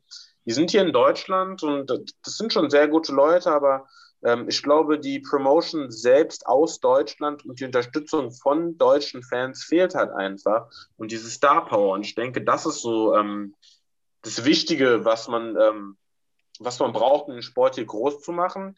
Und ähm, dass die Sportler selbst ähm, in den Medien eine Vorbildfunktion auch einnehmen. Das heißt, wenn jetzt beispielsweise in fünf Jahren dann neuer ähm, MMA-Star aus Deutschland kommt, dass der halt auch nach außen zeigt, hey, ähm, es steckt viel mehr dahinter, als sich einfach mal in Anführungszeichen zu kloppen. Dann denke ich, wird MMA hier auch so eine sehr, sehr große Nummer äh, werden und ähm, auch gerade durch Organisationen wie One beispielsweise, ähm, USC, äh, Glory Kickboxing, das sind ja alles so Organisationen, die sind sehr groß und es kommt immer mehr dazu und vernetzt sich alles mehr. Und ich denke, durch diese, äh, sag mal, Globalisierung des Kampfsportes ähm, wird es irgendwann auch hier Deutschland erfassen. Und ich glaube, das MMA halt einfach, ähm, es ist ja irgendwo jetzt schon einfach so präsent, aber auch hier in Deutschland sehr hohes Zukunftspotenzial hat. Ähm, das denke ich auf jeden Fall. Du brauchst halt einfach nur, ähm, ja, mehr, mehr, mehr, mehr, Möglichkeiten, dass Leute sich da richtig reinfuchsen können. Im Fußball hast du super viele Fördermöglichkeiten, hm. aber hier als Kampfsportler musst du dir alles, also ich sag mal MMA und Kickboxen, Boxen lasse ich mal außen vor, ja, aber ja, muss man Fördermöglichkeiten leider. sind halt anders. Ja, ist halt ja. einfach so. Also wenn du mehr Fördermöglichkeiten hast und du kriegst dort, hey, du kriegst äh, Sponsoren oder du kriegst deine Ernährung gestellt, dann könnte äh, jeder MMA-Sportler, der Profi-Ambitionen hat oder Profi hat oder Profi ist, ähm, auch einfach äh, anders trainieren und weiter vorantreiben und damit auch dementsprechend äh, die Massen elektrisieren. Wie, wie findest du das System in Amerika, dass man da so an der Schule schon mit, ähm, also mitgegeben bekommt, dass man da irgendwie in einen Sport rein gerät oder sich sehr gut ausprobieren kann? Finde ich gut. Also ich, ich finde generell, dass äh, Sport ähm, A, aus dem gesundheitlichen Aspekt, aber auch aus dem ähm, pädagogischen Blickwinkel äh, elementar ist für die Entwicklung von, von, von Kindern und Jugendlichen. Und ich finde, das sollte auch viel mehr gefördert werden. Ich meine, guck mal, in den USA hast du das Highschool Wrestling. Generell ist auch die Mentalität, ähm, weil du jetzt mal kurz auf Russland bezogen, zum Sport eine andere. Hm. Dort hast du halt auch ähm, das Ringen, du hast da gute Boxer. Und hier in Deutschland ist es halt sehr ähm, Fußball fokussiert und äh, mir fehlt da auch ein bisschen die, die, die äh, Vielfältigkeit äh, der Förderung des Sportes. Also wie gesagt, um nochmal auf die USA zu kommen, du hast Football, du hast Basketball, du hast Baseball, du hast das Ringen, ähm, du hast Leichtathletik, ja. Ähm, die haben da einfach eine andere Mentalität zu und ich denke einfach, dass ähm, auch hier ein, ein Wandel stattfinden sollte was äh, die Denkweise und Fördermöglichkeiten von Sport angeht. Denn so könntest du auch viel mehr Leute dafür begeistern und ähm, Athleten helfen, ihren Weg an die Spitze äh, zu bestreiten. Also das würde ich mir auch wünschen, dass es da mehr Fördermöglichkeiten gibt. Ja, auf jeden Fall. Ist halt aber die Frage, woher die kommen müssen. Also ich glaube, so ein, so, ein, so ein offizieller Sportverband entwickelt sich nicht. Also ich glaube tatsächlich müssen es zu Beginn irgendwie auch ähm, private Leute sein, die da irgendwie Geld reinstecken. Ich meine, wir haben, glaube ich, schon auch, was, was einfach das Niveau in Gyms angeht, irgendwie einen Wandel. Also auch tatsächlich hier regional höre ich hier und da mal, dass zum Beispiel das MMA Spirit wirklich ähm, für deutsche Verhältnisse somit die professionellsten Trainingsbedingungen hat. Und ich glaube auch, ähm, also ich glaube tatsächlich, es muss sich irgendwie bündeln und ähm, ja. wie du gesagt hast, du brauchst ja, also du brauchst einfach Leute, die ein ähnliches Niveau, Niveau haben, ähnliche Ambitionen haben um dich herum. Und ich glaube, man muss tatsächlich zu Beginn die deutsche Szene als deutsche Szene verstehen und nicht irgendwie einzelne Camps aufbauen, weil ich glaube, dafür ist einfach die Menge an Athleten noch nicht da.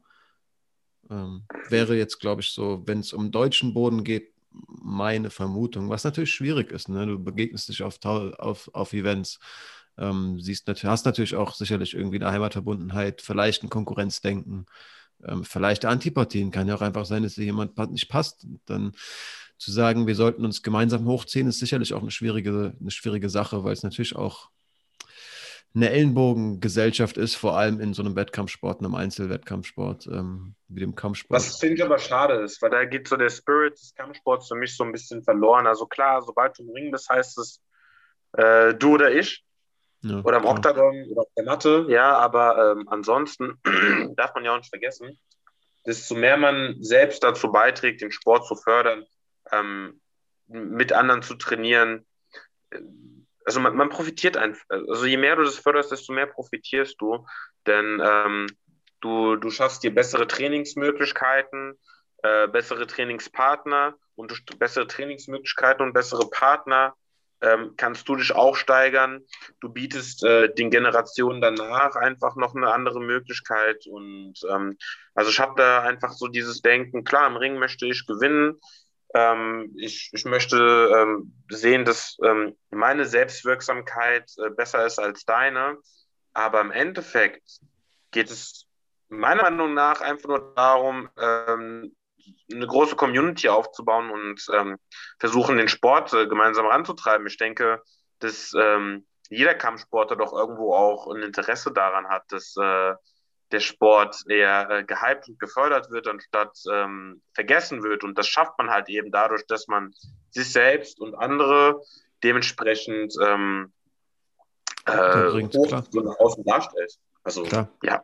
Es muss auch als Teamsport auf jeden Fall verstanden werden. Also äh, unabhängig davon, dass du den Sport an sich großziehen willst, auch für dich selbst. Also da kann man vielleicht auch eine the thematische Brücke schließen. Also wir hatten jetzt äh, zuletzt, du sagst, du schaust dir die großen Kämpfer an, ich ähm, fresse Besen, wenn du den nicht gesehen hast. Wir hatten gerade zuletzt äh, Conor McGregor, der gegen Dustin Poirier gekämpft hat, durch einen Calf-Kick besiegt wird und danach im, äh, im, im ähm, in der Pressekonferenz im Nachhinein sagt, das ist eine Technik, die ich so noch nicht erlebt habe. Das äh, habe ich noch nicht durchgemacht, dass mir ein Calf-Kick getreten wird und mein Bein zumacht.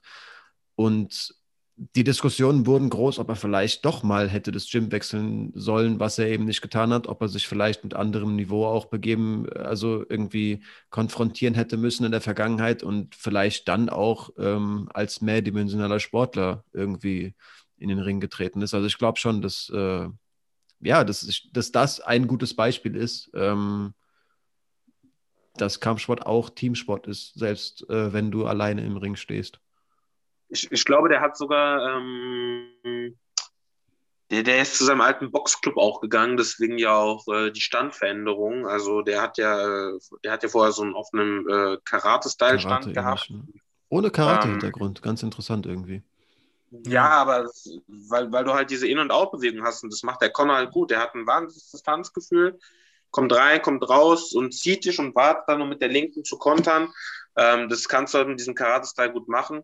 Äh, ist dann aber in so einem, hat dann aber in so einem Box-Stil gekämpft und stand sehr flach und hatte halt äh, mehr Gewicht auf den Beinen. Und desto mehr Gewicht du auf einem Bein hast, desto ähm, schwieriger ist es, das natürlich zu bewegen. Ist ja ganz logisch, desto schwerer etwas ist, ähm, desto ähm, schwerer wird es natürlich auch, das zu bewegen. Also ich, ja, wie gesagt, also um diesen Bogen zu schließen, äh, diesen Kreis zu schließen, mit dem Bogen dazu zu schlagen, was der Ausgangspunkt war. Ich denke auch, dass äh, die Zusammenarbeit und das gegenseitige Helfen, ähm, einfach so diesen Grind und das, das Schleifen, das ist wichtig und ähm, sollte meiner Meinung nach auch mehr gefördert werden, weißt du. Fahr mal dahin zum Sparring, fahr mal dahin, ach, da lernst du Leute, äh, neue Leute kennen. Geh doch mal zum Seminar von jemand anderem, lad jemanden ein, damit der ein Seminar bei dir macht. Weißt du, einfach verschiedene Blickwinkel und Perspektiven einnehmen, denn ähm, es gibt meiner Meinung nach nichts Schlimmeres als ähm, eindimensionales Denken in Form eines Tunnelblicks.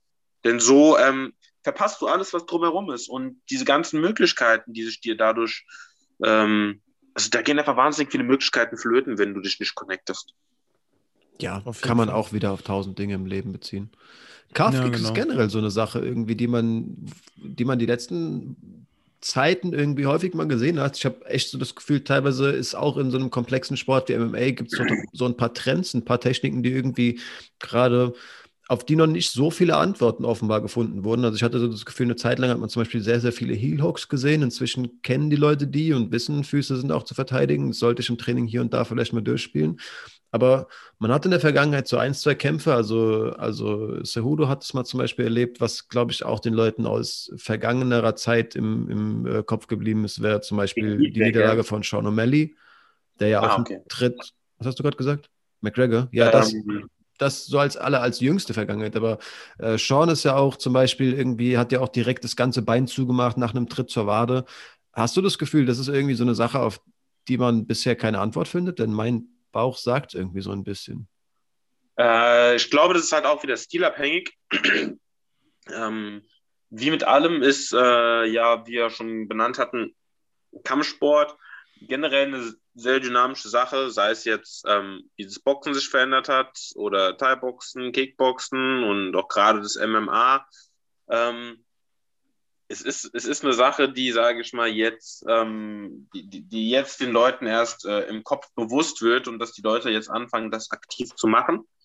Ähm, ja, also ähm, ich, ich denke schon, dass das halt so ein Ding ist, was jetzt so neu reinkommt. Äh, aber das ist etwas, das, wenn man MMA ein bisschen länger verfolgt, das es ja schon öfters gab. Also generell ähm, desto anderen die Mobilität nimmst, indem du auf die Beine gehst. Jose Aldo, Edson Barbosa hat, haben zum Beispiel gemacht. Aber ich denke, gerade diese Calf-Kicks sind eine Sache, ist immer spezieller, die, gell? Äh, die Leute. Hä? Ist schon nochmal spezieller. Also diese typischen Low Kicks, klar, die kennt man. Auch einfach Oberschenkel dicht machen, aber dieses gezielt auf die Wade. Äh, ja, klar, also du musst ja auch überlegen, der, also wenn du halt Oberschenkel anguckst, also Quadrizeps halt so generell, ähm, hast du halt einfach, es dauert halt einfach, bis der zugeht, aber das hatte ich halt auch schon zum Beispiel mal. Also auf die Wade, du, du, kann, du kannst die nicht richtig verteidigen, da ist nicht viel, da ist nicht viel Muskel. Und ähm, wenn du da halt die äh, Tritte drauf bekommst, dann geht es halt schnell auch mal zu und ähm, du, du, du kriegst, da bilden sich dann Wasserablagerungen und das, das tut einfach verdammt weh und du kannst nicht richtig auftreten. Und äh, es ist auf jeden Fall etwas, dass wenn du es abbekommst, hast du ein riesiges Problem, denn wenn die Beine und deine Mobilität nicht mehr funktionieren, dann viel Spaß beim Kämpfen. Guck dir Douglas Lima gegen ähm, Rory McDonald an, ja. Aber ähm, ich, ich, ich glaube, dass die Leute äh, lieber an da jetzt auch demnächst wieder direkt eine Antwort drauf finden werden, denn es ist ja wie mit allem. Vorher hatte keiner eine Antwort auf BJJ. Es hatte keiner eine Antwort auf einmal mit äh, Heel Hooks und jetzt wissen die Leute auf einmal, ah, okay, ähm, beim BJJ verteidige ich nicht nur 50 Prozent meines Körpers, das heißt ab der Hüfte auf nach oben, sondern auch nach unten. Und ich denke, dass auch dort wieder die Leute eine Antwortmöglichkeit finden oder vielleicht auch schon haben, denn es hat ja auch immer damit zu tun, wie steht jemand. Ja, also klar. wenn ich jetzt jemanden habe, der ähm, äh, immer schwer steht und ähm, und, und die Beine und, und, und die Beine äh, sehr immobil sind, ja. Äh, Nate Diaz ist äh, ein gutes Beispiel, ja, dann, dann klar, dann geht es. Aber wenn du jemanden hast, wie zum Beispiel äh, Wonderboy, der, der hat diese In- und Out-Bewegungen, dem schwer zu treffen, dann muss man überlegen. Aber da ist halt auch wieder die Gefahr, okay, der kann nicht blocken, wie kann ich ihn am besten treffen? Also es ist halt immer so ein ganz schwieriges Spiel und die, äh, die, die, Antwort kannst du nur innerhalb eines Kampfes äh, darauf geben, denn ähm, man muss situativ entscheiden, wie man die Antwort findet. Hm. Ich wollte auch gerade sagen, also man sieht es ja dann auch nur meistens, wenn es klappt. Wie oft wird es aber selbst so inaktiv gut verteidigt, allein mit einem guten Stand. Und dann sehen wir diesen Kick halt den ganzen Kampf nicht mehr, aber keiner redet darüber, dass das ähm, eigentlich mal Vorhaben war, ja klar. Genau. Genau, weil wenn, wenn ich halt jemanden habe, der ähm, die ganze Zeit so ein gutes Distanzgefühl hat, dass ich da auch einfach nicht rankomme. Oder äh, ich, ich denke mir zum Beispiel, okay, alles klar, ich, ähm, mein Ziel ist es, Calf-Kicks zu landen, ähm, die Mobilität des anderen zu nehmen. Aber irgendwie ähm, durch, ähm, durch dem seinen Stand, dadurch, dass er die halt alle checkt, ähm, schaffe ich mhm. es nicht. Dann muss ich auch mein Gameplan ändern und auf einmal siehst du dann diese Kekse schwer und dann vergessen viele Leute halt auch einfach auch mal zu hinterfragen, konnte der seinen ursprünglichen Gameplan dann eigentlich durchsetzen? Wenn nein, mhm. warum?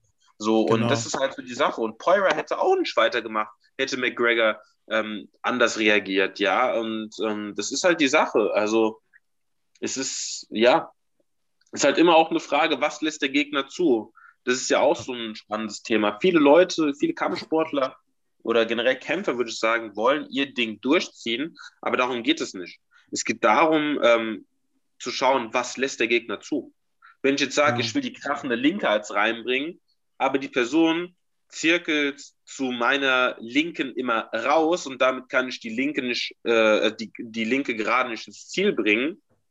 Ähm, äh, zirkelt zu meiner äh, Rechten raus, Entschuldigung. Mhm. Und äh, ich kann die Linke gerade nicht äh, ins Ziel bringen, weil die Person halt als äh, um mich herum tanzt. Dann muss ich mir was anderes überlegen. Ja, und dann kann man nicht sagen, ähm, äh, wenn es dann irgendwann mal klappt, oh, ist die Linke gerade jetzt eine neue Waffe. Nee, vorher konnte man sie vielleicht einfach nur nicht verwenden, weil die Person einfach darauf eingestellt war. Auch eine Sache, wo der, wo der Transfer ins, ins MMA natürlich auch erstmal gemacht werden muss. Also ähm, kann für Leute erstmal recht banal wirken, dass das so viel ausmacht, aber ob ein Ring quadratisch ist oder eben rund oder, oder äh, achteckig, ändert ja auch, was einfach äh, Bewegungsabläufe angeht und was Wegeverkürzen angeht, auch einiges. Also da hast du natürlich auch was äh, nochmal angesprochen, wo man theoretisch auch sagen kann, ähm, das muss gelernt sein, das muss auch einfach im MMA angewendet werden. Auf jeden Fall, so die örtlichen Gegebenheiten ähm, spielen meiner Meinung nach auch eine elementare Rolle, wenn jemand am Käfig ist. Klar kannst du sagen, okay, ähm, als äh, eingreifende Person, ich nutze den Käfig, um dementsprechend Druck aufzubauen und ähm, versuche, dass die äh, Person keinen Bewegungsspielraum hat und sich äh, kein, und keine Winkel kreieren kann und mich in Bredouille bringt. Auf der anderen Seite kannst du halt auch sagen, die Person am Käfig kann den Käfig zum Aufstehen benutzen. Wenn du keinen Käfig hast, ändert sich wieder das ganze Spiel. Bei den Seilen kann ich mich zurücklehnen, wenn ein Schlag kommt. Das kann ich im Oktagon beispielsweise nicht. Klar. Was, wenn ganz verrückt, was der Jeroen immer sagt, der hat doch mal so das Beispiel gemacht, wenn man auf dem Basketballfeld kämpft, was macht man dann? so, wenn, nee, nee, nee, das hat er echt gesagt. Also, weil, jetzt überleg dir mal, du hast einen Gegner, der permanent nach vorne kommt, Druck macht und irgendwann stehst du an der Wand und denkst dir, fuck, was, was mache ich jetzt, ja? Aber wenn du halt einfach unendlich viel Platz hast, die ganze Zeit zu bewegen, dann ändert es das ganze Spiel, weil die Person, die Druck macht, muss äh, jetzt anders denken. Okay, wie, wie schaffe ich es, die Person trotzdem so unter Druck zu setzen, obwohl ich sie nirgendwo festnageln kann? Also, wie gesagt, örtliche Gegebenheiten spielen eine Rolle. Wie reagiert mein Gegner? Was ist mein Gameplan und was Verantworten habe ich ähm, auf die äh, Variabilitäten meines Gegners? Also, es ist halt super, super komplex. Das ist ähm, eine Wissenschaft für sich, ganz ehrlich. Und ähm, wenn ich jetzt überlege, wie wenig ich im Vergleich zu anderen Leuten noch dazu weiß, äh, aber dennoch, sage ich mal, viel zu sagen kann, ähm, es ist halt einfach. Komplexität. Ein, ja, aber wie gesagt, Calf-Kick so wichtiges Ding. Man muss halt verstehen, wenn du die Beine von jemandem wegnimmst und den Stand, dann ähm, war's, dann, dann, dann, dann, dann war es das halt. Also ähm, O'Malley hat ja auch mal schon einen Kampf gehabt. Also der hat jetzt gegen Chito Vera hat er ja verloren. Aber genau. davor hat er auch schon einen gehabt, wo er danach im Oktagon auf dem Boden lag. Ähm, weil, weil auch sein, sein Fuß, glaube ich, äh, mit seinem Fuß was war. Und da hat ihn Joe Rogan ähm, auch im Liegen äh, interviewt, gell? Ja, ja, jetzt äh, Ja, genau, genau, genau. So, das ist halt dann auch, äh, du merkst halt dann einfach, sobald äh, die Beine wechseln, die Person schon aufstehen kann, ist der Kampf halt vorbei. Ja. So, dann, ja. dann, dann, dann war es halt. So, weil äh, wenn die, wenn die Person nicht mehr aufstehen kann und ich nicht zu ihr auf den Boden gehe und sage, ja, aufkommen, wir machen jetzt ein Grappling-Match draus, dann war es das. So, und ich mhm. denke, das ist einfach ganz wichtig. Und ein Aspekt, den ich doch gerne nennen würde, die aus den Beinen kommt die meiste Power. Du kannst so viel, du kannst so dicke Schultern haben, wie du, also es sei denn, du bist Francis Ngannou, dann pustest du jemanden an und der geht schlafen. Mhm. Aber ähm, aus den Beinen kommt die ganze Power, weil, weil ähm, du bildest ja eine Muskelkette dadurch in deinen Schlägen, ja. Also von, aus, die, aus den Fußzehen äh, über die Rotation in der Hüfte mit der Verkettung mit deiner Schulter, mit der ähm, Streckung deines Armes bildest du ja die ganze Kraft. Aber wenn halt unten schon, sage ich mal, das ist wie ein Haus, sage ich mal, das Grundgerüst fehlt, kannst du keine Power mehr übertragen. Und deswegen denke ich, dass ähm, das Arbeiten an den Beinen in Form von, ich will es immobilisieren, ich will Schmerzen zufügen, ich will die Power rausnehmen, ganz elementar ist und dass jetzt viel mehr Leute das auf dem Schirm haben werden. Das denke ich auch nochmal das Spiel Fall. ändern. Ja, vor allem halt alles, was du aufwärts schlägst, ganz viel. Also Uppercuts ganz typisch, aber ich glaube generell aufwärts äh, schlagen ist, äh, kannst du besonders aus. Also ich weiß, generell jeder Schlag wird irgendwie aus dem ganzen Körper mobilisiert, wenn die Technik stimmt. Aber ich glaube, besonders eben bei Uppercuts, besonders bei allem, was du irgendwie hochschlägst, kannst du sehr, sehr viel Beine nutzen. Und durch den Rumpf, also das generell, ähm, die Leute denken irgendwie, man schlägt aus den Armen, vielleicht noch aus der Schulter, aber was, was wirklich Rumpfmuskulatur da auch einfach Hüftbewegungen mit, äh, mit für eine Rolle spielt. Die natürlich, also ne, die Drehung wird ja mit den Beinen verlängert. Also ich will da beim besten Willen nicht sagen, dass du recht hast, aber klar, ich, ich würde generell sagen, Kampfsport ist eine Sache, die mehr denn, also vielleicht Zehnkampf oder so, aber ich, mir fällt auf Anhieb eigentlich keine Sportart ein, zumindest bei der noch mehr körperliche Fertigkeit irgendwie abverlangt wird als bei einem Kampfsporttraining.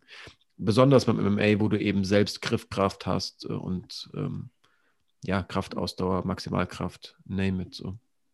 Weiß ich nicht. Ähm, Habe ich zu wenig andere, Kampf, äh, andere Sportarten noch gemacht, denn ähm, ich denke auch, Fußball auf höchstem Niveau ist nochmal anders. Äh, wenn ich mir jetzt überlege, Klettern, wie komplex und schwer das ist, was eine Kraft aufbauen musst, ähm, auch Sportarten wie, auch wenn es jetzt vielleicht an, der ein oder andere mag vielleicht jetzt lachen, aber Schwimmen, äh, Reiten, äh, Tennis, jede Kampfsportart ist äh, komplex in sich. Ich würde dir aber auch zustimmen, dass ähm, das MMA, dadurch, dass es verschiedene Kampfsportarten waren, schon einen höheren Grad an Komplexität als andere Sportarten hat beziehungsweise eine andere Komplexität. Denn man darf ja auch nicht vergessen, wenn man jetzt sagt, okay, beim Boxen benutzt man, also man boxt halt einfach nur und man hat weniger Waffen.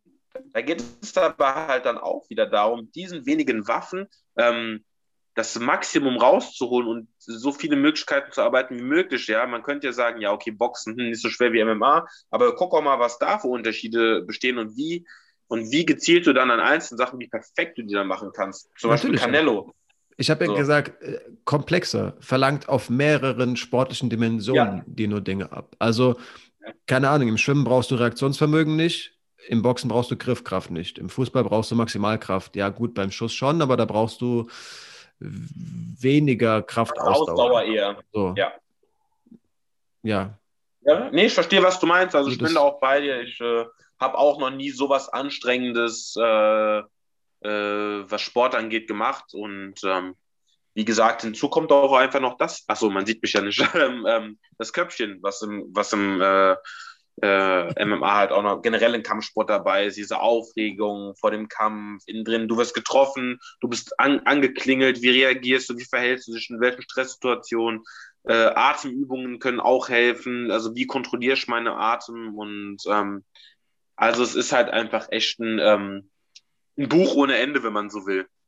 Ja, das stimmt. Ähm, ja, lass uns vielleicht, wenn nicht einer von euch noch eine Frage ganz ähm, explizit auf den Lippen hat, versuchen, irgendwie ein Ende zu finden. Ähm, ich habe mir thematisch überlegt, vielleicht irgendwie wirklich, aber wir haben es jetzt mal ein bisschen angeschnitten, so der Weg, wo kann das MMA hingehen? Wäre vielleicht eine spannende Frage. Calf-Kicks, die neue Supertechnik, vermutlich nicht. Es wird auf alles eine Antwort gefunden. Ähm, für mich sind, also wirklich ist irgendwie immer so die Frage, also du hast ja, also dass du gesagt hast, auf alles wird eine Antwort gefunden. Es gab Dinge, die wirkten irgendwie, äh, also Fragen wurden in den Ring geworfen, die wirk, unbeantwortbar wirkten und jemand hat eine Antwort gefunden, zeigt eben, wie, der, wie komplex der Sport ist. Deswegen finde ich so Fragen, ähm, die alle irgendwie den Charakter haben, wo kann es noch hingehen, immer, immer besonders spannend in so einer Sportart, die irgendwie so wandelbar und so und so schnelllebig wirkt wie der Kampfsport. Ähm, was vielleicht so eine Thematik ist, die mir gerade, also die mir bei solchen, bei solchen Gedanken irgendwie immer so ein bisschen im Hinterkopf schwirrt, ist dieser, dieser Gerichtsfall, der gerade gegen die MMA, äh, gegen die UFC ähm, am Laufen ist. Ich weiß nicht, ob du von der mitbekommen hast. Da sind ein paar Kämpfer aktiv dabei. Also die haben jetzt eine Sammelklage bewirkt, dass ähm, die der UFC eine Monopolbildung zu, also vorwirft. Ähm, Kannst du dir vorstellen und glaubst du, dem Sport würde es gut tun, dass es in Zukunft mehr Free Agents gibt, dass es mehr Kämpfe organisationsübergreifend gibt, wie im Boxen? Also, dass du halt eben nicht Exklusivverträge hast? Das vielleicht so als eine Frage, die mich irgendwie fortlaufend beschäftigt, wo ich irgendwie interessant finde, äh, eine weitere Person, die so verankert irgendwie im Sport ist, äh, zu, zu befragen. Ähm, schwierige Sache, weil ähm, da ist halt, also da müsste ich mir nochmal genauer Gedanken drüber machen und müsste die Frage wahrscheinlich nochmal wann anders ähm, detaillierter beantworten. Aber das Erste, was mir halt direkt dabei auffällt, ist halt, dass ich das Problem darin sehe, dass du halt, wir müssen uns über die nächsten zwei Monate angucken, was für Kämpfe kommen. Adesanya äh, gegen Blachowicz. Ja, du hast, ähm, du hast ähm, Miocic Ngannou, du hast Volkanovski, Ortega, du hast jetzt ähm, Usman gegen Burns, also nur mal als Beispiel, das sind halt alles wahnsinnig äh, krasse Kämpfe, ja, also Number One Contender gegen den Champion, ja, also da kämpfen immer die Top-Leute gegeneinander. Und das, äh, da denke ich halt, wenn du halt so Free Agents hast, wo jeder irgendwo hingehen kann und sagt, na, da oder mal hier oder mal da, hast du wie im Boxen am Ende das Problem, dass nicht Champion gegen Champion kämpft, sondern dass du halt einfach ähm, ja, dann wird halt einfach die Cash-Cow gemolken irgendwann. Weißt du, da werden Kämpfe vier, fünf Jahre aufgeschoben und es kämpft nicht der Beste gegen den Besten, sondern ein Kampf wird so lange aufgebaut, bis mhm. da einfach das meiste Geld rausspringt. Und das würde ich halt sehr schade finden. Das wäre auch meine größte Sorge. Das ist, das ist halt einfach so ein Ding, wo ich sage, hm, weiß ich nicht. Und ähm, Boah, also da hast du mir eine Frage gestellt, wo ich mir nochmal genauer Gedanken drüber machen müsste. Aber damit aber, hast du auch ein Versprechen Sache. ausgesprochen, wenn du sagst, äh, darüber musst du dir länger Gedanken machen, dass du ein zweites Mal in, dieser, in, diesem, in diesem Format erscheinst. Ja, wenn ihr mich äh, nochmal dabei haben wollt, auf jeden Fall. Also, ähm, also ja. von meiner Seite aus, es hat mir sehr viel Spaß gemacht und es regt mich jetzt auch wieder selber so zum Nachdenken an, was äh, meine Passion in Kampfsport angeht. Und äh, ich könnte noch Stunden weiter mit euch reden. Also, ja, ähm, jederzeit es ist halt, äh, ja, ich äh, bin auf jeden Fall nochmal dabei und äh, ich hoffe, ich habe euch jetzt auch nicht zugequatscht. Ich habe hier schon sehr nee, viel nee. geredet. Macht über solche banalen Gedanken nicht. Äh, hat uns, glaubt mir, das mal genauso Spaß gemacht. Äh, geil, dich hier gehabt zu haben. Auf jeden Fall. Ja, Kannst du dir äh, vorstellen, Weight Cuts werden irgendwann abge, abgelöst? Also ist ja zum Beispiel bei One auch so. Also meine persönliche Meinung dazu, ich würde es gut finden, denn ähm, dann würde jeder in seiner natürlichen Gewichtsklasse äh, kämpfen, denn manche Leute haben einfach nicht die Möglichkeit, so viel Gewicht zu machen wie andere, also was halt einfach so durch den Körper bedingt ist. Ähm, und ich sehe es als eine, äh, als etwas sehr Gefährliches an, denn ähm, man hat schon Todesfälle gehabt, man bekommt Nierenprobleme, aber du bist halt gezwungen, es zu machen, denn ähm, wenn du halt äh, also in vieler Hinsicht gezwungen. Zum Beispiel Kobe Covington, ja, ein gutes Beispiel, der hat so ein Walk-Around-Weight von äh, 82, 83 Kilogramm. Und der kämpft nur 77, so. Das heißt, der macht äh, vielleicht so seine drei Kilo Gewicht. So, aber ein Kamaro Usman, der kommt so von 94 runter und hat durch den Power-Vorteil, ja.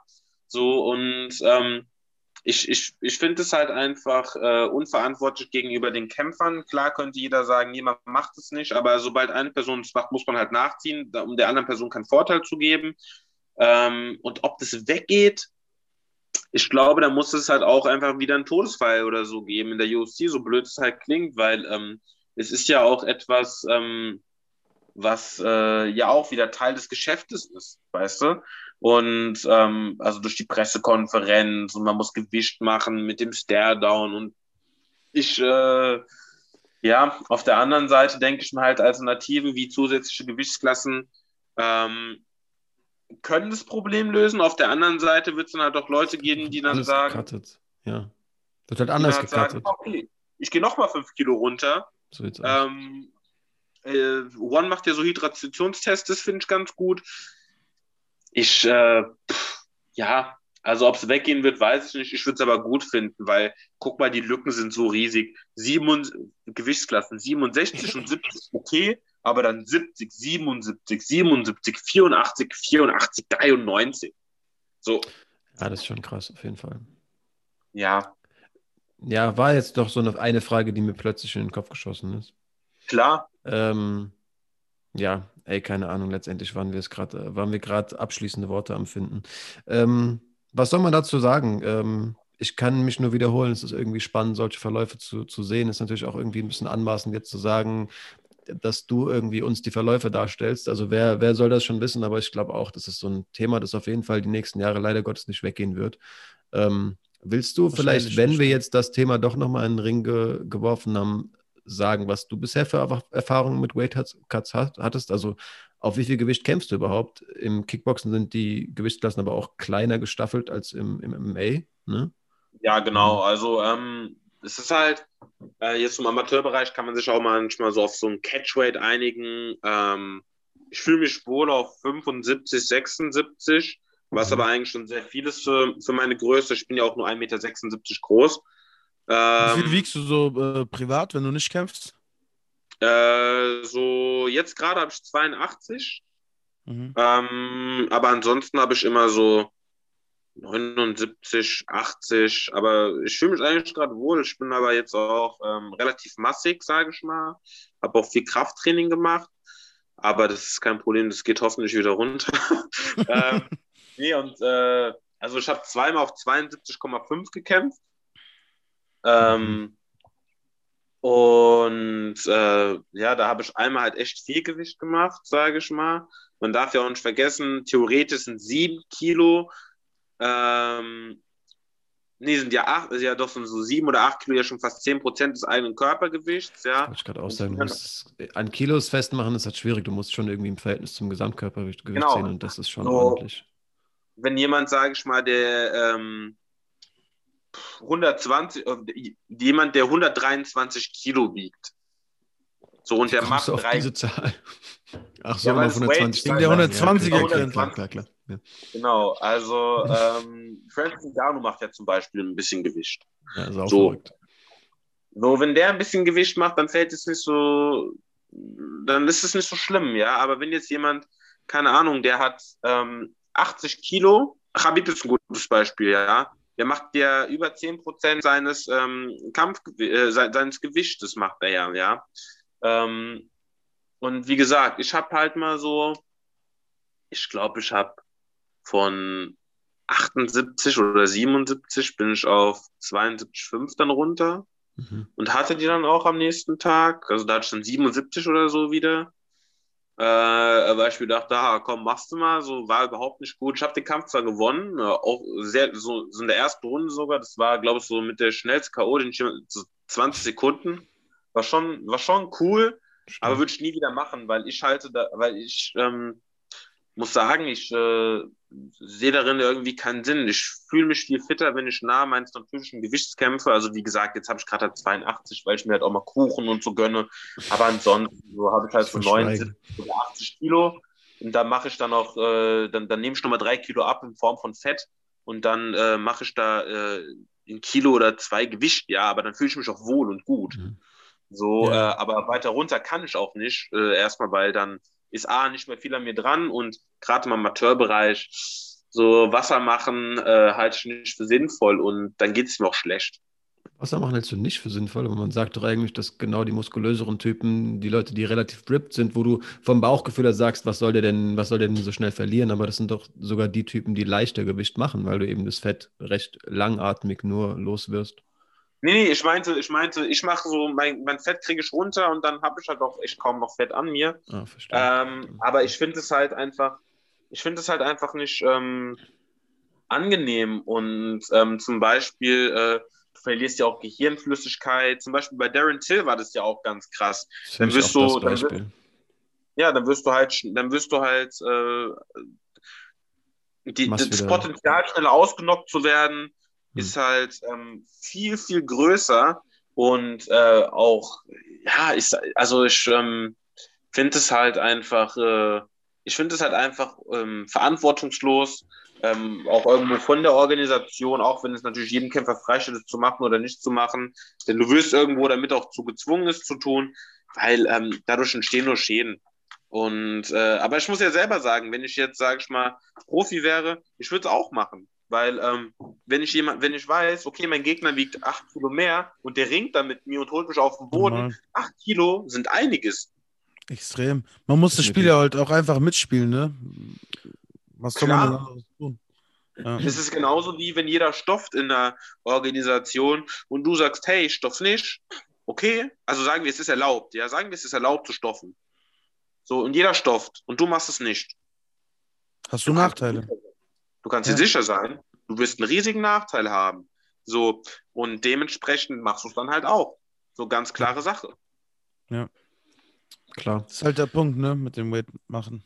Also es ist, glaube ich, aktuell schon irgendwie so ein, leider Gottes auch so eine Sache von Fingerspitzengefühl, also sicherlich auch von professionell angehen und richtig machen. Kannst du gerne vielleicht auch nochmal abschließend dann gleich sagen, auf welche Art du den bisher gecuttet hast. Ähm, also ich glaube, die, dieses Potenzial, dass dein Gehirn Wasser verliert, das ist schon auch nur da, wenn du wirklich sehr, sehr hart cuttest. Also Gehirn im, äh, Wasser aus dem Gehirn gibt dein Körper schon als aller, allerletztes sehr, sehr ungern her. Also da ist Mutter Natur Gott sei Dank dann doch auch relativ schlau, aber ähm, ja, solche harten Weightcuts wie Darren Till ins Weltergewicht, so die ähm, gehen halt selbst an dem Gehirn nicht, nicht spurlos vorbei. Da hast du schon recht. Das ist schon auf jeden Fall ähm, eine Entwicklung, die man echt ungern sieht, ähm, die man irgendwie sich schon wegwünscht ähm, und ja auch irgendwo eine Belastung, die sehr unsinnig ist. Also wenn man sich denkt, wie viel körperliche Schäden man irgendwie, wie viel harte Arbeit man, man mitmachen muss im Kampfsport, warum denn noch diesen Unfug äh, sich irgendwie aushungern und äh, zu entwässern?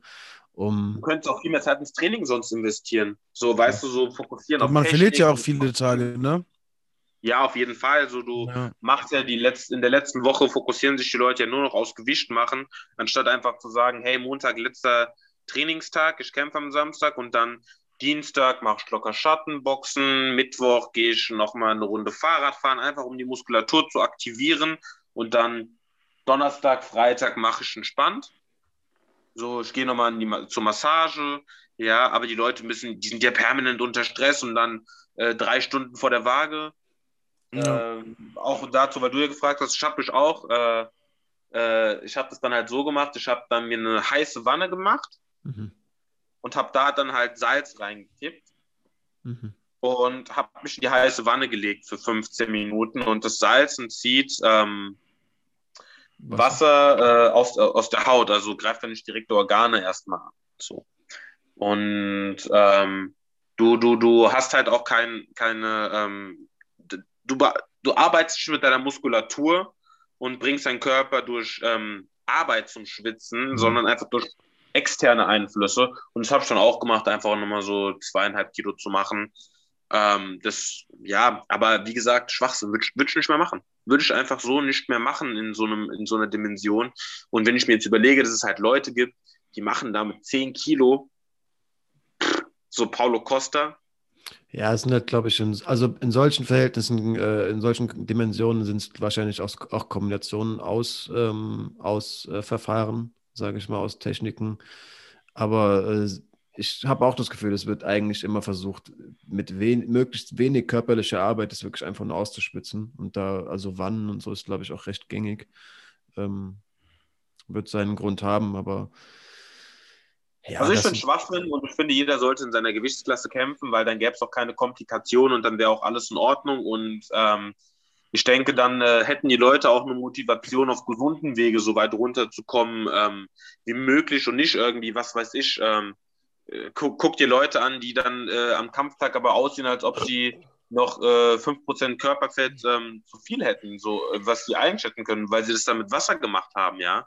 Also dann würde jeder einfach doch versuchen, sich so auszutrainieren und in so einer, in einem physischen Hoch zu sein, um das äh, Gewicht zu erreichen, was er will. Und wenn er halt dann merkt, hey, mehr geht nicht, dann ist er aber in Top-Shape. Ja. Das sind doch eigentlich geile Schlussworte. Das kann man als Appell an die Professionalität verstehen. Ähm, ja, auf jeden Fall. Und dann würde ich abschließend sagen, äh, war richtig, richtig äh, cool mit euch und ich bedanke mich auf jeden Fall. Wir sollten das wiederholen. Äh, ich bin auf jeden Fall nochmal dabei. Und ähm, ja. Verlier du, du nicht zu viel dankende Worte. Wir haben auf jeden Fall zu danken. Ähm, geil, jemanden zu yes. sehen, irgendwie Vielen mehr, Dank mehr, mehr Insight-Informationen hat. Ähm, lass dir auf jeden Fall gesagt sein, dass wir dich auf deinem sportlichen Werdegang verfolgen. Ähm, wie gesagt, Gerne. unterstützen können, wo wir das können, äh, auch wenn die Mittel recht begrenzt sind. Ähm, lass uns gerne, ob privat oder vielleicht sogar im Rahmen des Podcasts, irgendwie auch nochmal aufs Thema Sporternährung eingehen. Ähm, eins, zwei gute Tipps habe ich da vielleicht auf Lager. Ich habe da einen, ein wissenschaftliches Grundverständnis, sage ich mal vorsichtig, durch mein Studium. Ähm, ist so ein Thema, das ich auf jeden Fall auch immer groß, groß äh, ansetze und ähm, ey, wenn es irgendwann ähm, die, der, der zeitliche Rahmen wieder, wieder hergibt, äh, wenn äh, wir im Lottery gewonnen haben, um auf den Tweet einzugehen, dann äh, stehen wir auf jeden Fall auch äh, ringside und ähm, du wirst uns auch ähm, lautstark so, ähm, kannst auch lautstark auf unsere Unterstützung ähm, hoffen und vertrauen. Und vergiss ja, uns gesagt, nicht, wenn du den UFC-Vertrag in der Hand hast. genau. Wie gesagt, äh, lasst, uns, äh, lasst uns ähm, so Gott will, in fünf, sechs Jahren auf diese Folge ähm, zurückblicken und, äh, und sagen, hey, wir haben damals schon so krass darüber geredet, wie ist es denn jetzt eigentlich, wo ich denn selber in einer großen Organisation bin und äh, hoffentlich auch Erfolg habe. Wenn dem nicht so ist, äh, kann ich zumindest sagen, hey, ich habe es versucht. Damals als, damals, als der Champ noch Amateur war. In diesem Sinne. Danke, dass du da warst, Tyrone. Auf jeden Fall, Dankeschön.